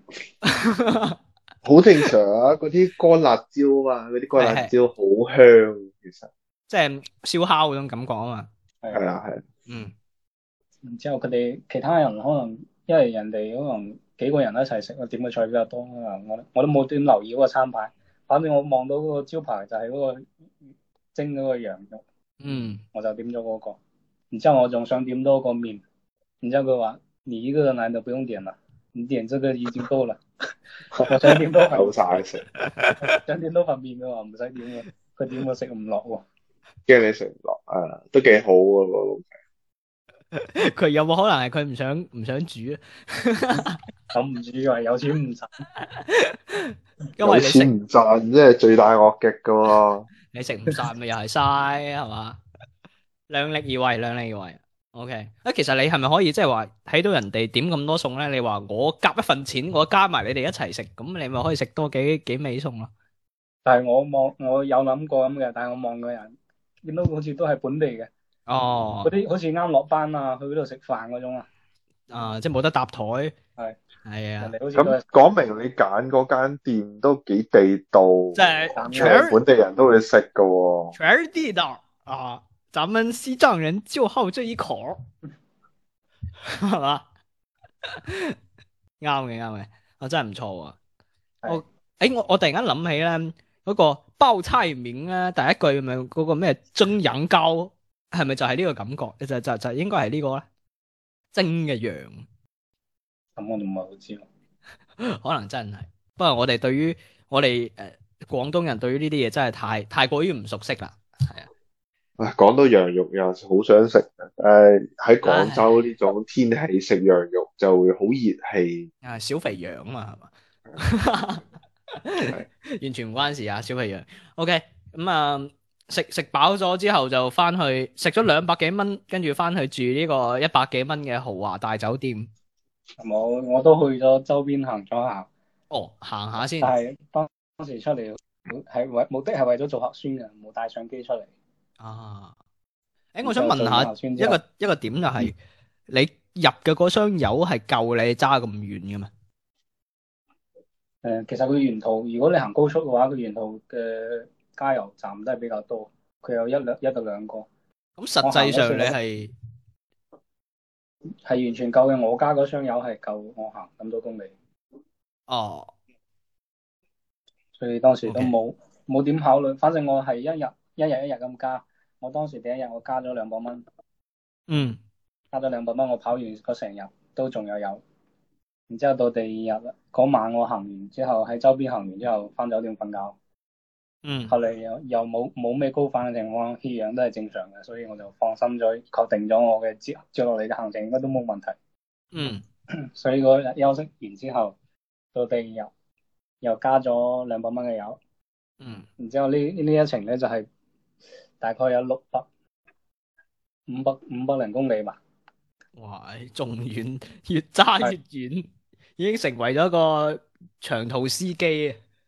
因為嗰度咧，我諗住係去嗰、個、呃、珠穆朗瑪峰嘅，哇，嗯呢、個哇仲出名啦，仲勁啦，係但係咧去到嗰度落雪，佢哋嗰邊我未去到嗰度，佢就開始落雪。哇！咁你會唔會驚啊？即係你揸車揸下揸下，突然間落雪，因為好似我哋廣東人咁樣，其實你係冇遇到過呢種情況嘅。我其實當時都冇諗到嘅，我係準備去到我去到嗰度門口啦，即啊係，珠峰門口大門，嗯，但係咧佢入去咧要一一個車要三百五蚊，嗯哇！唉車即係要要車嘅錢三百五，啊然之後車門錢，係門票就好似要一百幾定係幾多？即係人車加埋嚟就要成五百蚊㗎喎五百。蚊，五百蚊，所以我就考慮入唔入啦。而且嗰時候嘅天氣係落雪，冇咩景可以睇到嘅。係如果全部都白白晒晒一片啊嘛。OK，佢落佢哋天氣唔好，我就考，所以嗰嗰日我就唔入，我就冇入到珠峰裏邊嘅景區。嗯所以我就喺網上，其實我有做過攻略，如果唔入去，我會去邊度睇？嗯所以我就揾咗另外一個，佢哋附近嗰、個珠峰附近嗰度有一個小鎮， 有一個鎮，嗯然之後我去嗰個鎮，鎮嘅天氣又係唔好，又開始落雨，嗯，落嗰啲誒雨夾雪，哦，嗯即係好似所落落落雨湧咁嘅感覺啊。所以我又揾咗個即係網上嗰啲網紅地點。啊去嗰度揾咗好耐都冇揾到嗰個地方。人哋話，所以可能我揾，可能我開到嗰度，但係我認唔出係嗰度。因為哦，我去到嗰時候已經晚上啦，好正常嗯啊！呢啲網紅點人哋影出嚟，同你實際見到好大差距啊 嘛。特別係你去小紅書睇嗰啲網紅地點啊係嘛？唉，P P 到自己都唔認得啊！然之後去到之後，雖然見到雪山，但係嗰啲天氣唔好，好多雲。然嗯之後我又翻到嗰個小鎮嗰度，誒、瞓覺。當去到嗰個鎮之後，睇到嗰啲之後，佢哋嘅鎮可能當於我哋嘅比較偏僻嘅村嗯，嗯所以冇咩住宿，住宿得兩三間酒店，基本上住滿晒。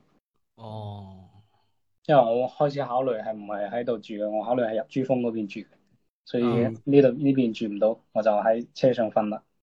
哇！但係你部車係冇準備嗰啲即係瞓冇覺嘢任喎。何都任何嘢都冇，所以嗰晚落緊落緊嗰啲有雪嘅雨，哇！會唔會好凍啊噶？到半開始我係覺得唔會凍嘅，因為我有件羽絨啊嘛，我我就着件羽絨睡瞓，但係你冇着車嘅喎，係嘛？即係部車係嗯係有着熄火有着車，我一開始着車嘅。啊！然之後到半夜我瞓到瞓唔着，其實喺車上好難瞓着。我一開始以為眼人眼瞓，點都會要瞓着啦，係 咪？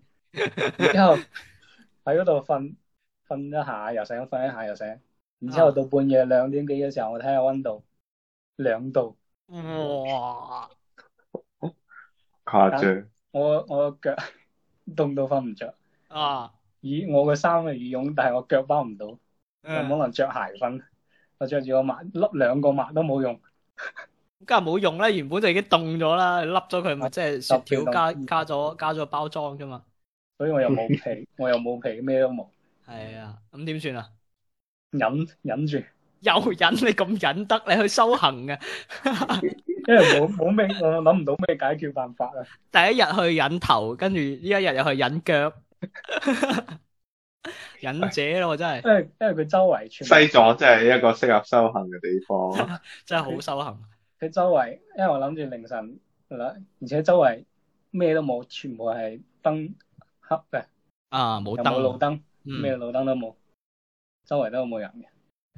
不過偶爾有一兩間嗰啲有一兩架嗰啲房車哦。啲旅遊嘅，誒，你有冇諗過話，即係可唔可以喺路邊生火嘅咧？即係整啲柴啊咁樣。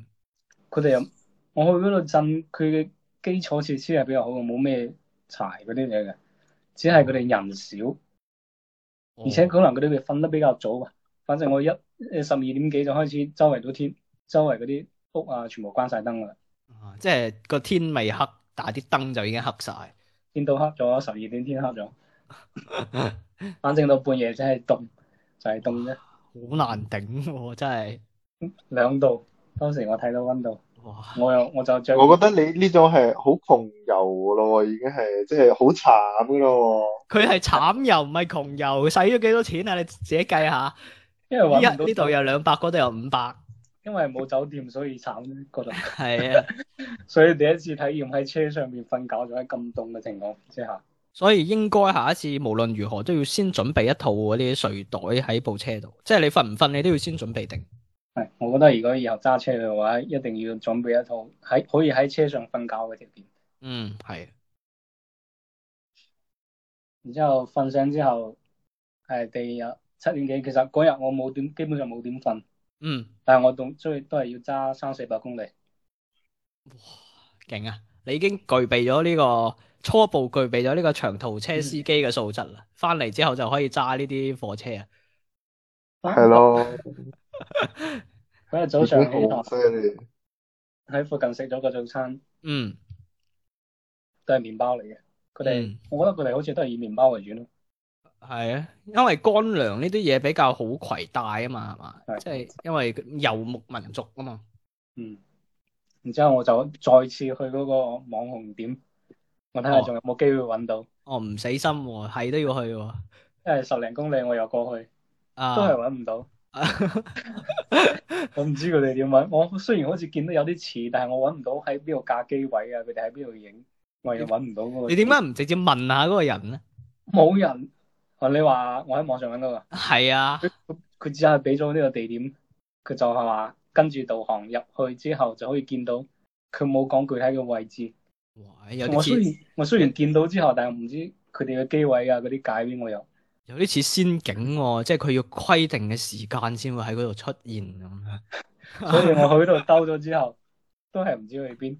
啊然。之後我又翻翻嗰個鎮嗰度，然之後我又喺網上揾人哋話，然之後我問咗個村民，嗯佢哋話佢哋呢個鎮可以見到珠峰，嗯，但係我佢又唔問，佢又唔帶我，佢只係指路俾我去。佢話跟住嗰條路一直開，然之後我就一直揸，應該係幾就幾公里啫，揸過去。當時係我起床嗰時候已經係七點鐘啦，即係日出係可能已經過咗嘅，佢係六點嗯五六點幾日出應該，所以去到咧見到當時天氣仲係可以能見到仲可以，然後見到咗雪山，嗰、個係嚟應該係珠峰嘅背面，佢唔係正面，哦，即係山都分分咩面嘅喎、係佢梗係分。有瞓㗎啦，唔通咧？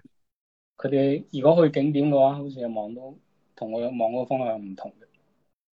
哦咁你呢個都都都都賺啦，反正就當唔使錢睇下啦，但係就冇人哋嗰啲景點嗰啲咁好睇咯，應該。哦咁因梗為我係睇啦嘅，嗰啲山全部都係連成一片嗰個山脈嚟嘅。啊嗯和康煎咦佐佐散， 係哎真真係呢首歌喎、係啊，係真係呢首歌嗯喎，OK，然之後睇完之後，其實影完相你就會覺就就喺度睇下啲牧民放牛，早上佢哋出去放牛放羊，嗯就睇下佢哋放。其實佢哋放羊就係趕出去，趕咗一個草坪就可以嘅。嗯，嗰啲咁梗係啦，嗰度全部都係佢自己地方嚟嘅，嗰啲人就係咁，其實生活真係好悠閒，我覺得佢哋。佢哋中午就會去到佢哋村上面一個茶館，哇！哎誒反正放完牛之後，佢就哋佢哋就會去茶館集中飲茶，飲甜茶。哇！嗯。我係食牛雜添， 原來係飲甜 茶。佢哋去嗰個茶館飲甜茶就開始傾偈，可能一傾偈一日噶啦， 誒甜茶你會飲啊？飲咗，睇幾多？誒、咩咩感覺啊？對於我嚟講，可能同奶茶有啲啲區別啫。佢哦，但係嗰邊啲奶茶都唔同味嘅喎，係鹹奶茶嚟嘅喎，好似嗯，又唔算得上鹹奶茶啦，可能我唔知佢哋點做㗎啦，反正就都因因為佢啲奶唔同啊嘛，酥油茶因為佢啲奶唔同啊嘛，嗰啲 feel 就唔同 feel 噶啦。係，反正我覺得都 OK 噶。而且嗯我飲嘅時候，佢係佢嘅飲嘅規則係咁嘅，你帶現金過去，誒、規則，仲有規則噶係帶佢係兩蚊雞一杯。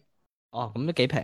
你入去之後咧，你你自己要帶現金。如果你冇帶現金嘅話，你就要去唱現金。佢哦，掃地出門好啱啊！你又將五十蚊，就兩蚊兩蚊咁收㗎。咁你咪買廿五杯咯，坐喺度飲晒佢。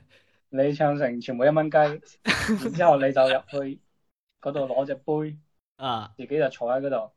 你擺咁似七十一嘅好似係一蚊雞定兩蚊雞一杯，反正你擺 擺一兩蚊喺張台嗰度。啊！佢就過嚟幫你斟茶，佢就拎一蚊雞走。哦，你飲完之後，好有 feel 喎、你錢仲喺嗰度，佢又過嚟幫你斟，又攞一蚊雞走。哇，好有 feel 喎、呢、個真係。所以你只要你想繼續飲，你就擺錢喺張台嗰度，嗯佢過嚟斟一次就拎一次錢走。哦，有意哇思。付費續杯，冇錯， 就係續杯。誒、但係嗰個杯有幾大啊咧？就同我哋嗰啲一次性杯咁大啦。哦，咁都有翻一百毫升咁上下啦，都有飲到兩三啖嘅。係感覺上唔錯，有有冇嘢食咧？即係齋飲。啊、我當時去飲啫，冇飲冇食其他嘢。不過我見到人哋好似有買嗰種咩薯條之類嘅。啊， 真係有薯條啊！但係冇海鷗喎，冇海鷗啦呢度，即係薯條同海鷗係分開 嘅。佢 哋佢哋薯條加辣椒，啊，啊，哇！人哋叫土豆條，哎唉，係哎係嗰個人人稱小四川啊嘛，佢哋就喺度傾偈，我就喺度聽佢哋傾偈，因為佢哋啲台就係比嗯較長凳啊、長台嗰種嘅，大啊家，坐排排排排坐，但個個都講普通話㗎，唔係講普通話，講佢哋本地嘅話我聽唔明啊。咁你又我真係？聽，你又話喺度聽，係啊，我喺度聽佢哋講咗，我聽唔明啊。咁你又聽聽咩啫？都唔知噏乜。然佢之哋有後我我佢哋有冇我知可道能係喺度傾話？喂，隔離嗰個僆仔啊，唔知我哋喺度噏乜嘅，咁蠢嘅咁樣， 可能喺度講緊你啊，但係你又唔知喎，你又望住佢哋喎，咁佢哋喺度笑你啊，四眼相對，唉，反正佢哋啲婦女啊、男人啊、啲老人啊、老人啊，都係喺度坐嗯坐緊飲甜茶，喺度傾偈。嗯，咁婦女、男人、女人已經將所有人概括晒㗎咯喎，冇其他人㗎咯係啊，真係佢哋好似即係可能得閒嘅人都去嗰度。喎，啊，傾偈飲甜茶咁咯。可能佢種生活嘅狀態就係咁嘅。真係佢好好佢哋 chill，好係 hea 呢種嘢佢自己唔唔可以整噶嘛，其實佢哋都要喺出邊嘅飲噶嘛。應該唔係吧？自己整應該唔難，只不過係有佢要需要嗰個場所啫嘛，係佢哋佢哋自己可以整嘅。好似有你啲似嗰咖啡種咁茶館咯，反正就係去咖啡廳飲咖啡就係嗰咯種你 feel，自己屋企喺度沖得大家喺度吹水。係啊，佢真哋係可能水水只係為咗去一個地方多人傾偈嘅地方。係咯，聚集埋一齊係黐下 WiFi 咁啫嘛，係嘛？當時我喺拉薩嗰時候都去咗一次嘅，但係當時我入去嘅時候，個個人都喺度傾偈，即係佢嗰個地方比較大嘅，比較出名嘅一個甜茶哦，館。所以裏邊嘅人，所有人都喺度傾偈，入去就吱吱喳喳吱吱喳喳，入去就係好嘈嗰種感覺嘅。呢個時候應該再攞部 MacBook 出嚟咁啊，開始 啦，係 嘛嗰陣你都未現在買買，住個 AirPods，係啊又好似好神情，好似好焦躁咁樣，哎啊，要思考下咁樣，啊哇！完全 完全唔係咁嘅感覺啊！搬部搬部 iMac 去去茶館入邊啦。可唔可以食瓜子嘅咧？其實我冇見有人食， 食係可以食啊。我大多數人都喺度傾偈嘅，啊主要係傾偈。茶只係一個佢吹哋水可能為咗聚集嘅地方，唔係佢吹水吹得耐，咪冇晒水，咪要飲水咯。係咯。反正聚集聚集，然之後就就就會傳染啊嘛，比較注重，戴口比較罩，貼貼貼貼會傳染。然之後就過咗呢日啦。嗯，到下一日第三日啦，第三日我去咗一個我認為係我去咗西藏最好睇嘅地方，哇！誒咁犀利，咩地方先？嗰、個嗌做佩庫錯，哦，我睇到啦，係嗯喎。我以為係呢個地方係你頭先講嗰日添，原來係下一日㗎唔啦。係係下一日啦。哦，下一日，嗰日去咗嗰個湖，嗰、個湖咧係係比較小眾嘅景點嚟嘅，哇！即係好少人，即係旅遊旅遊車基本上唔去嘅，勇闖無人區，因為佢哦當時我喺嗰個日喀則嗰度辦咗邊防證。哦，要咁樣啊？點辦㗎？誒、呃其實辦邊防證咧喺戶籍地辦係最好嘅。哦，戶籍地辦咧可以辦整個西藏嘅所有區嘅所有市市啊嗰啲地區嘅邊防都可以過，即係相啊當於佢哋係要過一個海關咁樣嘅地方㗎。要過一個關。哦，佢喺每一個，比如我喺拉薩到嗰個日喀則，佢就可能會中途設一個檢查點，哦，所有嘅車輛經過都要落車檢查。咁似西有遊啲記，似有係似《西遊記》嗰陣 時，佢每個地方要一個通關文牒，係啊真係好似西遊記咁出事咁啊確實係《西西，遊記》喎，咁佢確實係西遊記喎，真係西遊喎。係啊，嗯，當時我喺辦我辦嗰邊防證咧，就唔可以通過成個西藏嘅，哦，你權限唔夠，啊你係 V I P 一級係啦，我再高只能夠只能夠翻戶籍地，但我唔可能翻去嘅。係咯，然之後只可以辦到嗰個日喀則地區嘅，哦其，他地區就辦唔到，只有嗰個地區開放辦。嗯又有啲似寵物小精靈咩咩地區咁樣， 因為佢有幾個 幾個大嘅地區，一個係日喀則，一個啊係阿里、阿里地區。即係大區大區咁樣阿里巴感覺。巴本嚟我最想去嘅係阿里嗰個地區嘅，但係佢唔可以辦邊防證，過唔到。哦，咁下次應該就辦定先咯，係嘛？但但係佢係有佢有冇期限嘅？即係話你辦咗幾耐要去咁樣？兩個月之內好似，如果你喺戶籍地辦係兩個月之內，如果去去到嗰度再辦係十五日。喂，咁其實都幾趕噶咯，因為你要計劃話去，正常嚟講其實都差唔多一兩個月噶喎。嗯，即係你即辦就即去啦，係啊係啊係最啊，好係咁。嗯。之後去到嗰個湖，入嗰個湖都要檢查邊防證。嗯，嗰個湖有個有個嗰啲邊防嘅官兵喺度守住，然之後有好多人，如果唔辦嗰啲證係完全唔俾過，冇任何機會過去嗯， 哦，嘅。佢哋嘅態度偷係特別渡咧，偷佢哋到嗰啲基本上冇咩偷渡，佢一眼就可以望到成個，即係你嗰啲地區比較平啊嘛。都冇任何，好似好似企喺港台上邊睇下邊啲人咁，全部都一眼睇晒啊除！非你要翻嗰、個翻過嗰座雪山， 你如果你想翻就翻過去啦。哇，哦，我係唯一一條路通過去嘅。行十日十夜都行唔遠啊！嗯嗯，所以如果有人反抗嘅話，佢就會好好強硬咁對你嘅。嗯放放啲 放哦，放啲馬過三嚟， B 放馬過嚟， 放啲馬過嚟啊！撞你，OK，放馬過嚟，係啊，阿馬哥禮拜，反正我如果我係自駕自駕遊嘅時候，我得本一般上都係喺中午十二點左右先出發。我啊瞓到十點幾十一點，然之後十二點出發，就揸車揸到下午下晝，反正有景點我就停。反正路上嘅景點，我覺得即係沿途車程嗰啲風景，即係幾都審美疲勞啦，你已經睇到。哦。哦，係有啲有，但係我睇到你有啲相咧係影你嘅自己嘅背影嘅喎，點樣影出嚟嘅？嗰個用三腳架架機器影嘅嘛，哇，哦咁以為高係難度，係一個以以為為係係以為只人哋只牛幫你影嘅喎，我當時喺嗰個配菇配啊菇，嗰度，嗯就因為我當時入去嗰時候係中午兩點鐘好似，嗯，兩點鐘嘅時候冇咩人，因為好多人可能下晝先過嚟，因為兩點鐘其實都好曬好曬嘅。係啊，嗰個鐘數，我入，嗯，我入去嗰時候都見到幾多幾多幾部特斯拉出嚟喎，喂，哦，係喎，好興喎！依家咩電車下去去西藏咁樣喎，你啲之人都幾前犀利嘅。少數派佢哋咪去咗咯，係啊，喂，其實如果喺車頂整個太陽能，應該都可以揸得下，哦哦，效率好低嘅嗰個效率咁都好好低，咁都好過冇啊！咁啊係。但係聽講人，但係聽佢哋講，誒其實都唔使考慮下，唔使考慮呢啲電嘅問題，因為佢哋有啲有地方充電喎，聽講。佢沿途嗰啲正常嘅道路上邊都有嗰啲加油站可以充電。哦加電站，咁都幾好喎、誒，即係配套已經好完善啦，已經係一個一條好完善嘅景點嘅路線。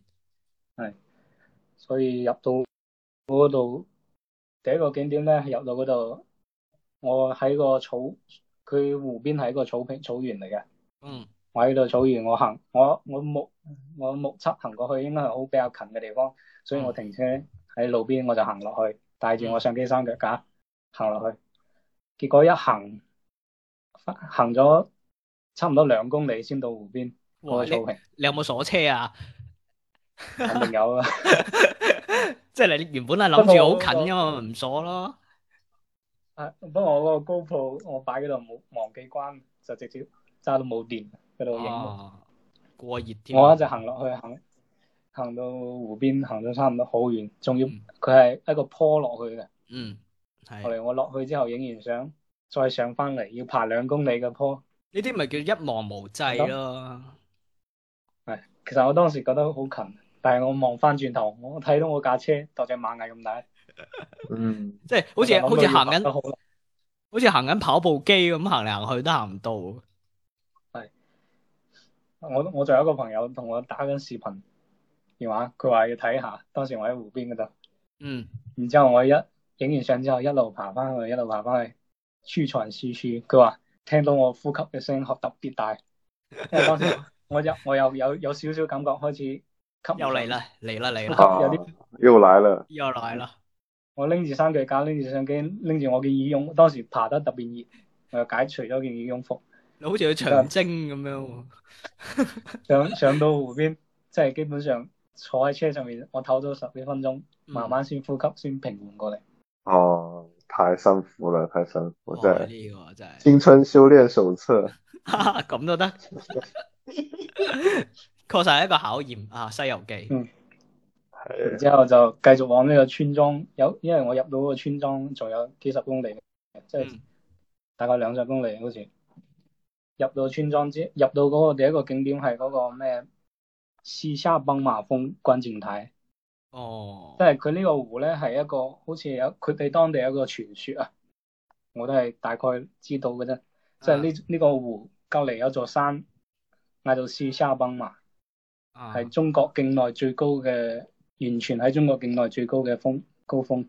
哇，哦，勁喎因為珠峰嘅話，佢係喺幾個國家之外嘛，印度啊、尼係泊爾係啊係係係係誒呢只要我個家定語夠多，我就係第一啦。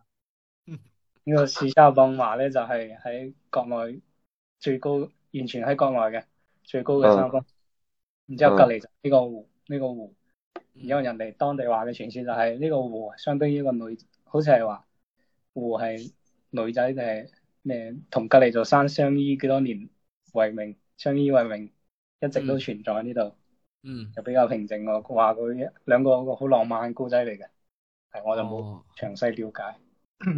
所以你講出嚟，我完全聽唔出浪漫感覺，因嗯為你根本都冇了解，即係係你就知道咗佢係一個浪漫故事，但係你並唔知呢個事情嘅本身係點樣係浪漫化， 佢話冇冇人冇人同我講呢啲嘢，我都係網上睇到嘅啫。即係睇咗個簡介，但係冇撳嗯入本書入邊。所以我就所以去到嗰度，所以影到啲相都係比較好睇嘅。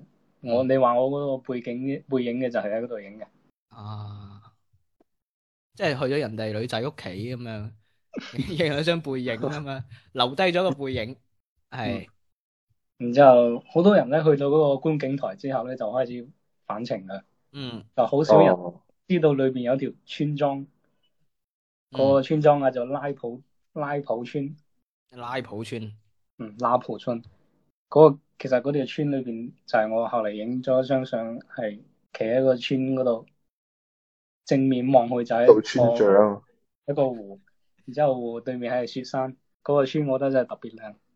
啊哦，好原小眾生態啊小眾景點中嘅小眾景點啊，冇錯。然之後咧，我當時我入去嗰時候啊，個村基本上我望我入去嗰陣睇冇人嘅。嗯，然之後我轉咗彎之後咧，有四五個細路仔嗯，就開始出嚟追我架車，哦，我以為唱孤勇者添佢追我架車拍，佢拍我車門，啊！然之後我停低，然之後佢又開始問哦我，，我的車剛落地啊！佢哋講麵包麵包，佢好似一直同我講麵包，麵包識講普通話啊嗰啲細路仔。呀，就講呢兩個字啫，佢冇講其他嘅，仲話麵包麵包麵包，係咪啱放我學知啱放學學咗呢個詞啊？要出嚟實踐啊 下。所以我知道佢哋係問我揾要食嘅。嗯嗯，啊，但係你都冇嘢咁食你有冇俾啊？有，我當時為咗避坐火車嗰啲零食嗰啲哦嗰啲。嘢一堆，然之後我就俾咗佢哋嗰啲咩薯片啊，嗰啲咩巧克力啊，嗰啲所以你原本喂海鷗嗰啲嘢係為咗細路仔喎， 好衰，係啊後嚟佢哋我啊俾咗零食佢哋之後咧，開始帶路帶我去嗰個湖邊，因為咁似遊戲做任務咁樣嘅， 俾咗嘢之後又換啲咩情報咁嘅感覺。因為佢哋可能因為佢嗰個村裏邊基本上係冇咩人，冇咩大人，都係啲嗯老人喺嗰度路邊嗰度坐哦住，，真係 NPC 喎，呢鋪真係，然之後佢哋帶我去嗰個湖邊嗌我開落去喎，嗯我開到一半之後發現嗰啲沙地嚟嘅，啊就唔揸得噶咯喎，其我實，唔敢揸落去啊！揸到嗰邊我唔敢落去，我直接就往往往村裏邊開，我開到村裏邊停咗，啊倒車前注意。然之後喺度佢嗰啲細路仔跟住喺度，跟住喺我哋車度，哇！你獲得咗幾佢個呢個？啊唔係忠實 fans，佢佢將嗰啲零食啊，我俾第一次我俾咗零食佢哋啊嘛，佢哋攞開之後又翻轉頭又問我啊，免費書啊！攞，我我啱先俾嘅薯片都未食晒，冇可能食咁快啊嘛，我剛才記得零食呢，佢哋佢就好似聽唔明，又一直嗌麵包，然之後我話已經沒有啦。喂，真係好似 NPC 喎，即係個系統係設定咗呢呢個詞咯， 冇其他。可能佢只識 問零食，可能只識呢個詞。好搞笑啊！即係佢 set 好晒就係咩包咩包咩包咩包，你講咩佢都係咩包咩包咩包。嗯然之後 Okay 我就喺嗰度影相啦。啊，誒，因為風景比較好，我就坐喺喺嗰度行咗差唔多成個鐘。嗯。然之後 就揸車走嘅時候，又俾咗啲零食佢哋，哇，誒基本上就都俾晒好啊我佢哋。人。太大方啦呢個。因因為我諗我啲零食可能好有，我基本上冇食過，我一般揸車又冇食嘢。係，哦，嗯，就係唯一傷心嘅就係海鷗咯，係咯，呢件事入邊哦反歐其實好多人餵佢嘅，啊就唔使傷心。啊但係食唔到零食噶嘛，佢又想間中間中食啲熱氣嘢啊嘛。OK OK，跟住哇，其實你覺得咁樣，即係你喺嗰個地方咧，喺西藏咧，你會好容易忘記咗我哋日常嗰種關於時間同埋關於距離嘅概念喎。因為你頭先講咧，一下又一個鐘，一下又一公里、十公里咁樣，係同我哋完全之前喺城市嘅概念係完全唔同嘅喎。其實可能你都完全唔使理時間嘅問題，你睇個天有幾光就知道，大概就知道你可以仲玩幾耐。哇，勁啊！所以我去到入到嗰、嗰個地方之後，嗰晝長仲長，佢到晚上十點先開始天黑。即係你其實係反住個太陽嚟行嘅喎。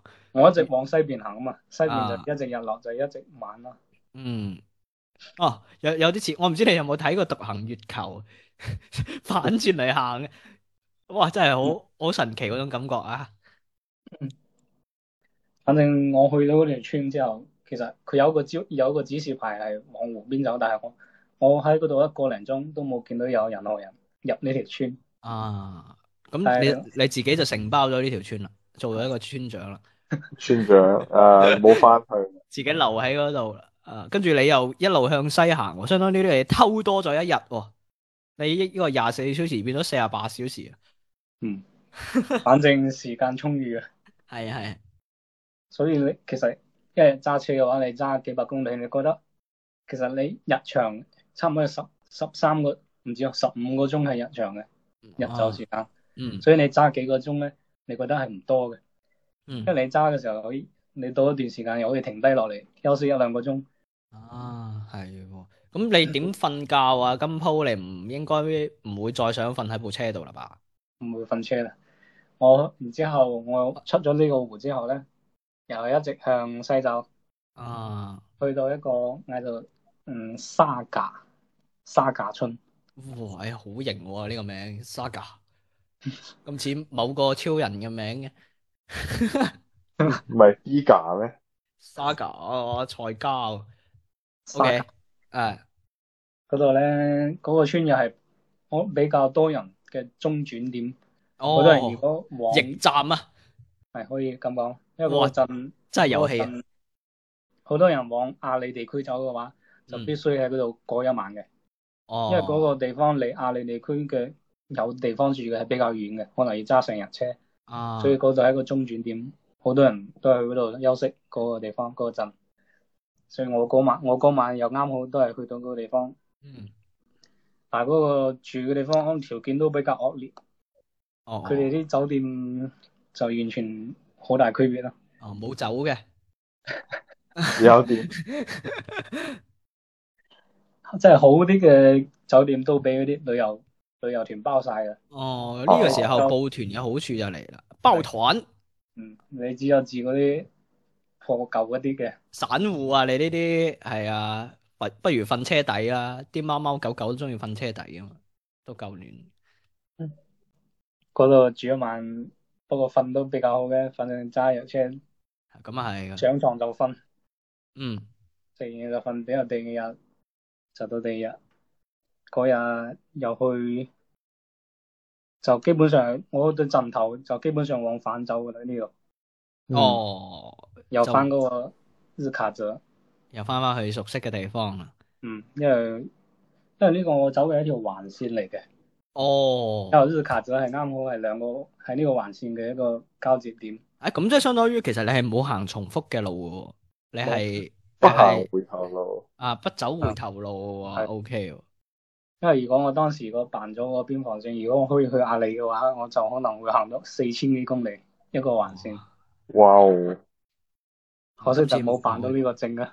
唔緊要啊，下次再去啊，即係你下次再去滿足你都玩晒，係啊呢個你呢個驛站相當於一個保存點啦喎，存檔存喺呢度， 下一次喺呢度出發噶咯係喎。OK，咁就啊翻翻去誒日卡咗係嘛？嗯，冇錯。然之後嗰嗰一日都係成日揸車，路邊啲景點真係你睇到之後，見到一即係一路行呢個景點，呢、個山有八果刀，啊嗯，基本上真係好疲勞。睇啲嗰日開車係最攰嘅一日，哦，已經睇到眼花啦，有啲有因為啲嗰幻幻覺添啊！即係你好似揸嚟揸去都揸唔完咁樣係嘛？好似一直都係呢條路，而係且啊我望唔到任何嘅車嗰日。哇！誒會唔會揸下啊揸下突然間有有啲牛啊羊咁走出嚟嘅？好啊，肯定我做法，我當時仲喺哦嗰日喺前一日啊，嗯，就喺嗰個路邊差啲撞到呢個羊啊嘛。嗯哇！誒好貴喎，哦貴喎你部車喎 三好似兩隻羊仔，啊！人哋喺路邊嗰度放牧，啊然之後我哋我就揸嘅時候，我後邊仲跟到台車，我急剎，嗯，當時好似剎停咗，咪真係撞咗兩個羊，哇！太兩危個羊險啦！應該一個羊好似要八千咯，哇！爭啲要加餐啊！哦好彩咋仲食唔晒喎，到時候買落嚟仲要整咩烤全羊啊嗰啲嘢，係啊食唔晒唉都食唔煮晒，好晒，跟住抽真空，跟住運翻翻嚟嘅，仲要嗯，麻煩啦，麻煩啦，麻煩啦！係應該叫我哋過去，即刻幫你食咗先飯。仲花埋機票住宿嗰啲咯。要嘅，嗯要嘅，係 啊。跟住咧，跟住翻翻到烏塔咗，我又喺嗰個店食咗餐羊肉，喂，哦，未夠喉，你係咪之前未食晒寄存喺嗰度啊？你話我下次哦嚟食埋佢， 或者我上次冇食到個麵，你今次點都要煮俾我食咁樣。又冇咁誇張。之後咧，我佢喺呢度食，但係我呢次食我帶多咗個人，我帶咗個女仔，哦，哦，咁我可以點多你個餸邊咯。度識嘅女仔？都係旅遊團嗰度識嘅。我以為你話撞到、哦撞到只羊，突然間嗰個羊變咗個女仔咁，跟住又上咗車。嗰個女仔係佢自己跟完嗰日嘅團之後，佢後嚟又報咗個團，都係往呢個方向走嘅。哦之，後到呢個點講啱好我翻到 l u c 仔嗰度，佢啊嗰日佢啊嗰日喺嗰度休息嗰日，嗯，哦，仲啊喺搭佢想搭台搭台，係就嗌出嚟一齊食個飯。嗯，點啊？咩感覺啊？有冇咩感覺啊？冇咩感覺即喎，係食兩個飯啊嘛，兩兩個人食會唔會點多兩個餸？點多咗，點都食唔點晒到咗一個，點多咗兩個 兩三個菜，食唔點都撐下場面啊嘛！我都話啦，你點多咗啦，食唔晒佢，唉，個老細又嚟屌你話，叫你冇點咁老多細啦，食唔晒。老細嗰日休息嘅，老老細嘅仔喺嗰度嘅，哦，我都話老老細休細息仔又啦唔好。咁良良心喎。 老細個仔想揾多兩揾多兩個蚊啊，翻開學又多多啲零用錢啊！良心沒了，賺得更多。 你點嘅啫嘛，又唔係我叫你點嘅咁啊，係咯啊你自己點啊？OK，咁跟住咧食飽飯之後就去周圍行下，因為誒兜對卡咗你已經好熟噶咯喎，已經兜咗下風啊，冇咩嘅嗰度，嗯嗰嗰度有個佢哋當地小嗰個嗌做咩啊？揸神輪布斯哦，誒你部車還咗未啊？未有啊，哦，仲係自我都未家翻嘅，翻到拉薩未有啊？哇！你呢個你租呢部車係按日計㗎係嘛？係啊，按日計，後咁你乜租咗幾耐啊？我租咗六日，一哇千一千一百幾啫嘛。誒咁其實還還好 O K 喎，喎還可以還好喎係喎。雖雖然郵費要自己俾，嗯，郵費貴少少，郵費佢哋嗰邊嗰啲郵費九二嘅要十蚊幾，哇！九二號有十蚊幾。不不過過我佢已經叫咩？提前體驗廣州嘅高油價啦，已經係。佢哋內陸嗰個運輸都複雜啲啦，係嘛？誒，佢因為佢哋啲油運過去比較麻係煩啊。睇下可唔可以用咩牛油啊、羊油啊咁可能會好啲。不過好彩台車慳油啲，我跑咗咁耐都冇用咩油錢， 我一日啊加一百幾一百幾，哇！下次你去咧可以試下電車，我驚啊嗰啲車。唔使驚嘅，個個都咁揸啦。係嘛至少至少你電車你瞓覺嗰陣，你可以好放心咁開住誒、呃暖氣又好，冷氣又好，咁就好安心，又可以後排又可以放平，咁好舒服咁瞓一個覺，唔會好似你咁難受咁，又要忍又要做忍 者啊！忍慣咗啦，依家已經修修練成功咗啦。 不過我當時真係有遇到個女仔，佢係誒韶關嘅好似，佢一個人揸車過去。啊，嗰時哦，一個人揸車，哇佢嘅佢係揸嗰台韶關揸過去嘅。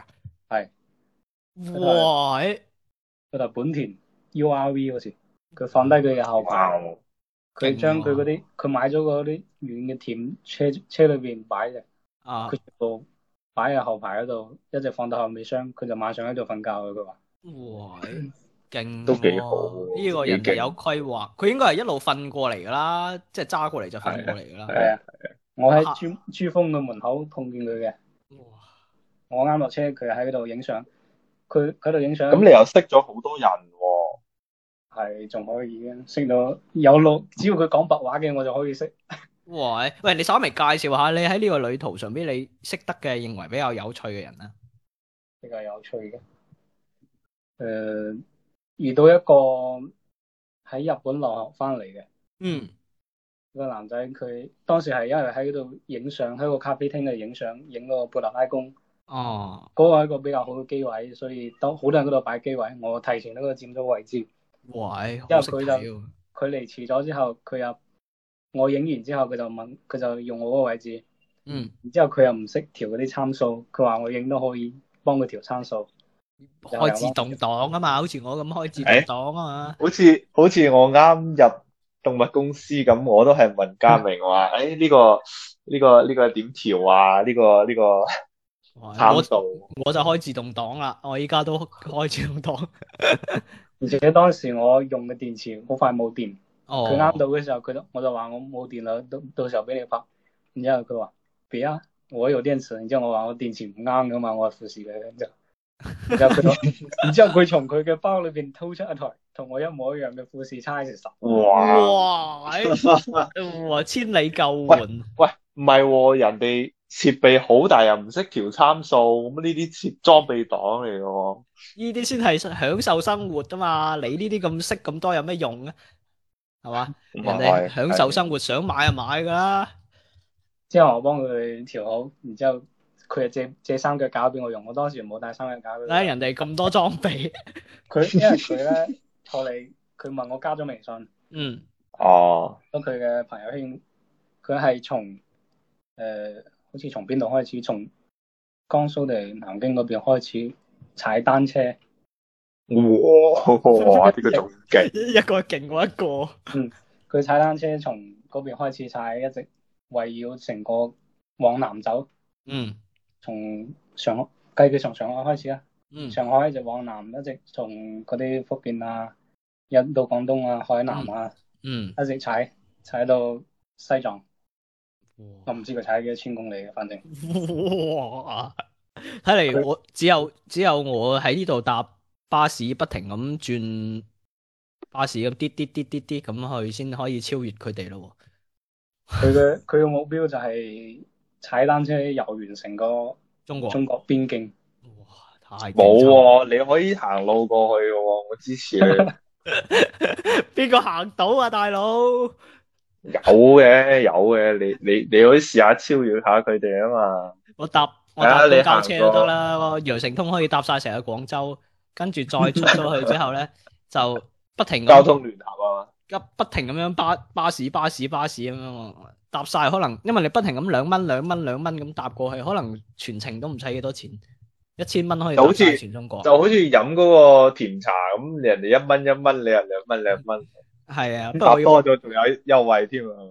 啊有喎、如果好似好似嗰個搭地鐵咁樣咧，一個月搭幾多次開始打折咁樣。係啊係啊，咁你話又又一蚊一蚊搭公交去咯，哇勁喎， 離晒離離離曬譜啦已經係嘛？OK，咁嗰個嗰個人真係幾勁喎，踩單車。嗱、哦我查到嗯我非睇常到佢之朋友勁圈啦，佢踩咗一萬零六百八十公里。哇！呢、個咩概念？我真係不敢想象啊！誒，真係跑跑咗兩百兩百七十六日，到而家應該唔止啦。佢仲踩緊㗎呢個。呢係啊，個一直數踩呢個數字係不停增更新緊，哇！上一次更太新犀係利佩服佩服，嗯好犀利，反正嗯。咁仲有仲有咩人勁抽啲啊？抽啲嘅就唔係好多啦喎。哦，呢、個你後啊嚟比較一路都係一路上都係自己有好消息啦。反正不過我我當時租架車係誒宇 A 係重慶牌嘅，啊，哦，但係我見到好多粵 A 啊、粵 E 啊、粵 S 啊嗰嗰啲都係自己揸過去。係都係廣東嚟嘅。哇！反正一到景點有見到呢啲牌咧，你就可以同佢暢談，佢咩嘢都同你講嘅。反正只要係廣東人啦，人啊，Hello 只鬼要係佬廣東人覺得係佢好中意同發你現都講。係都係黑黑鬼啊嘛， 梗唔係啦，廣州人都係廣州人。梗唔係啦，唉，OK，嗯，然之後，不過我台粵 A 嘅。嗯我當時去到一個地方，停喺路邊，有兩台粵 A 嘅停落嚟，我哦，唔係重慶嘅， 然之啊後我話唔係啊，我話我係過嚟玩嘅啫。然之後佢話佢話如果係重慶嘅，大家一齊可以一齊往阿里嗰邊走。啊不過，我話哦，去唔到我話，咁唔係重慶都唔可以走嘅咩？係啊，佢我唔啲知可能佢哋歧想多視啊！血統唔同啊嘛，唔同人啊，唔同路線噶啦，可能佢哋將嗰啲飲食都唔同，因為我係啊，佢哋當時就係我停車嗰度就係一個誒，呃佢哋當地人建嘅一種停車點嚟嘅，好多人喺哦度做飯食，佢哋喺度做飯食。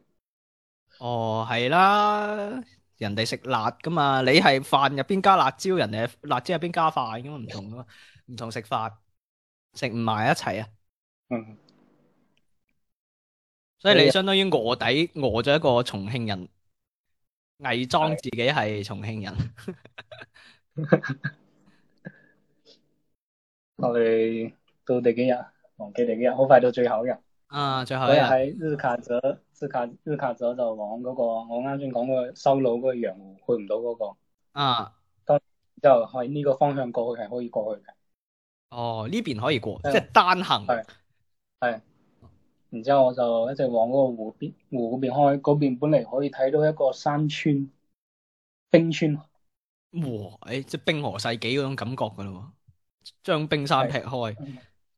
佢有一個冰川，但係咧我去到就係落雨，本嚟都可以停，哦都可以停。我本嚟打算係停低等到佢停雨嘅，嗯，但係俾我嘅體驗最唔好嘅就係我去到嗰、個誒、呃景點門門口之後，一堆人嗰啲本地人圍上嚟，哦，麵包麵包，唔係佢唔係要爆，佢係嗌你往佢嗰個停車區開，哦， 停車停車，係啊即係要收錢嘅意思咯。係啊，然之後。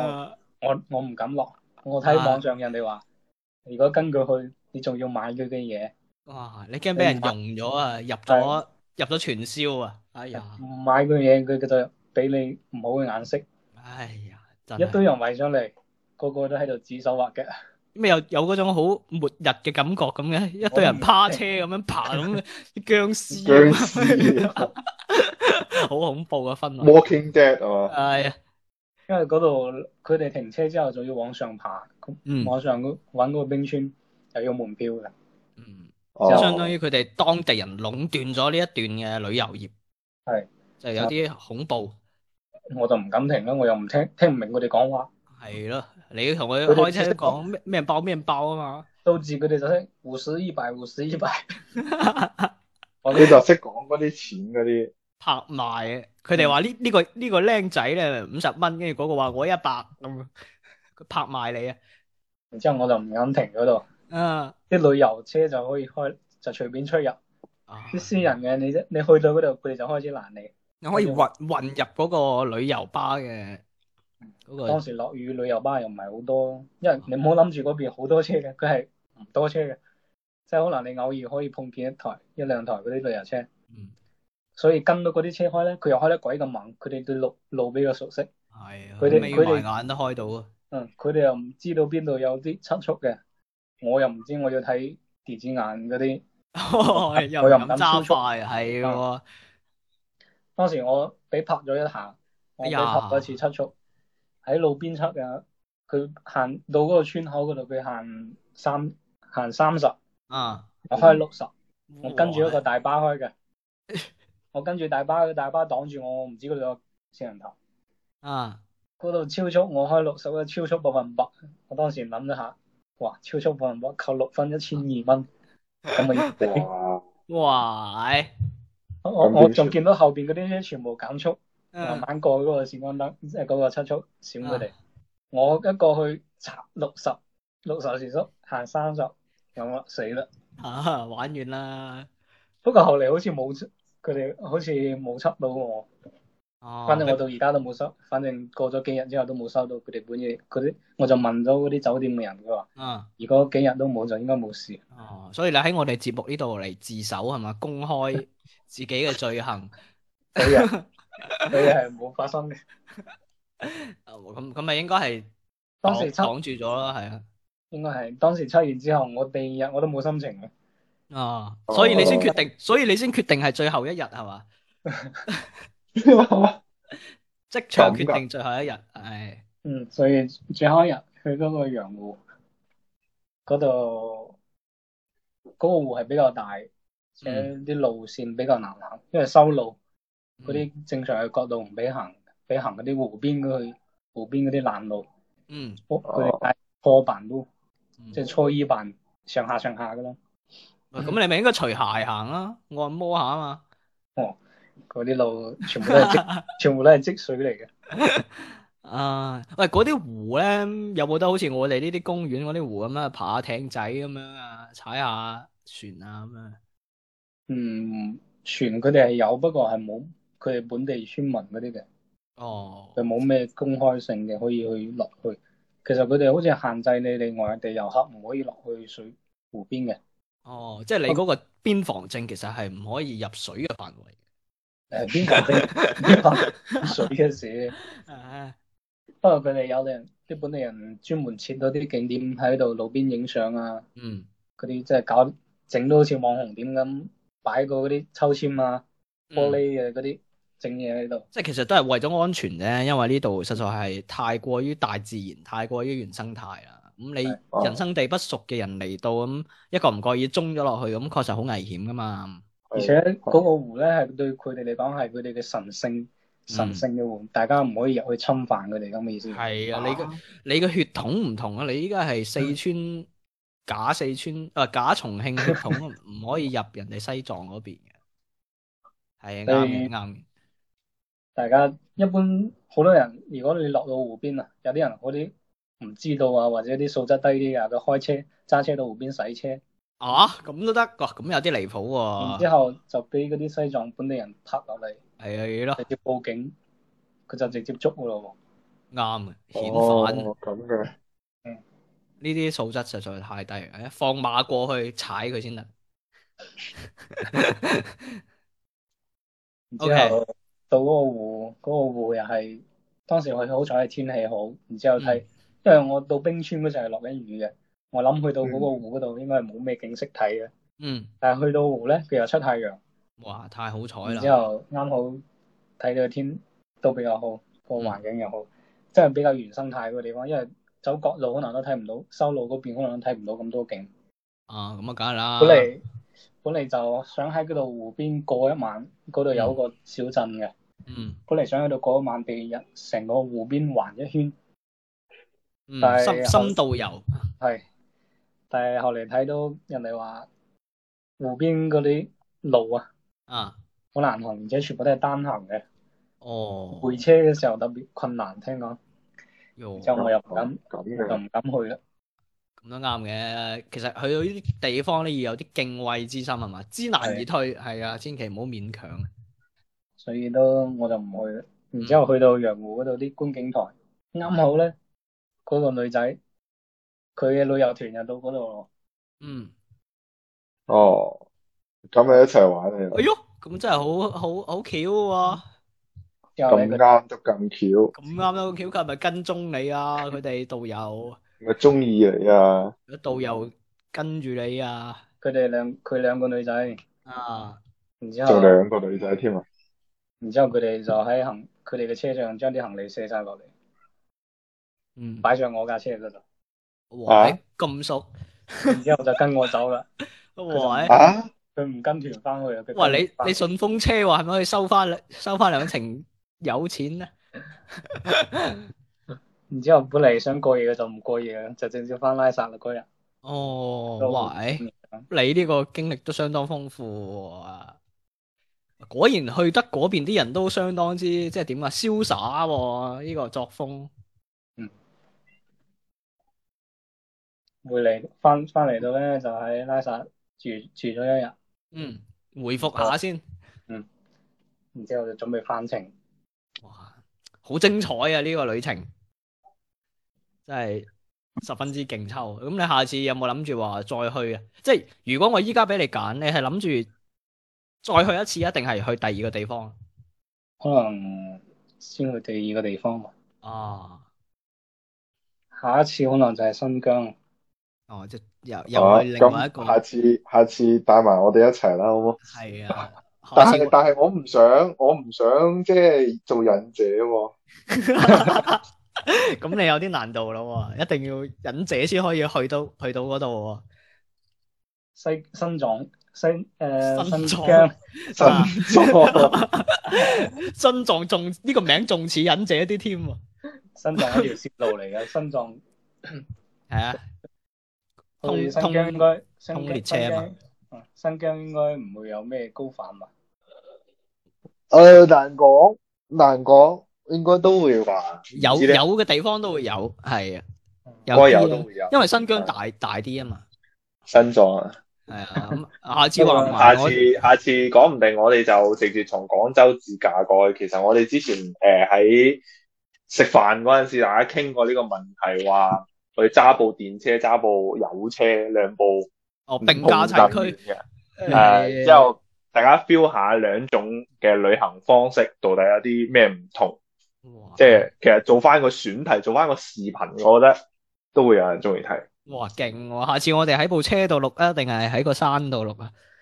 係呃喺 新新藏度錄啦，哇勁啊勁啊！好，即係晚上晚上瞓唔着，腳嗯好凍嗰陣 時，起身唔係個個頭凍，個頭又熱嘅，有腳凍咁啊，將個腳擺個頭度咪得咯。你係頭痛啊，唔係頭熱啊， 頭痛破刀赤啊，係咁證明有腦啊嘛，你有係要有腦個頭先痛啊嘛，係嘛？大家都係有腦嘅。係 OK，咁今日其實都相當之精彩啦，呢段旅程，而且我哋都傾得十分之盡興啦。嗯咁啊，時間都差唔多啦，差唔多啦。咁啊，多謝小明再一次上嚟我哋嘅節目啦，係係啦，我哋今期節目多謝時間其實都差唔多啦。好長啦，係啊，啊 OK，但係但係係係有趣嘅，成個過程係好愉快嘅。 我自己都好似去咗一轉呢個西藏咁樣啊，感受到嗰個頭痛同腳凍嘅感覺啦。不過呢段呢段行程咧就係、一小部分啫，可能街西藏其實好大嘅，嗯，我只係去咗一小部分嘅地方。係淺嘗啊嘛，係下一次有機會一定要再去。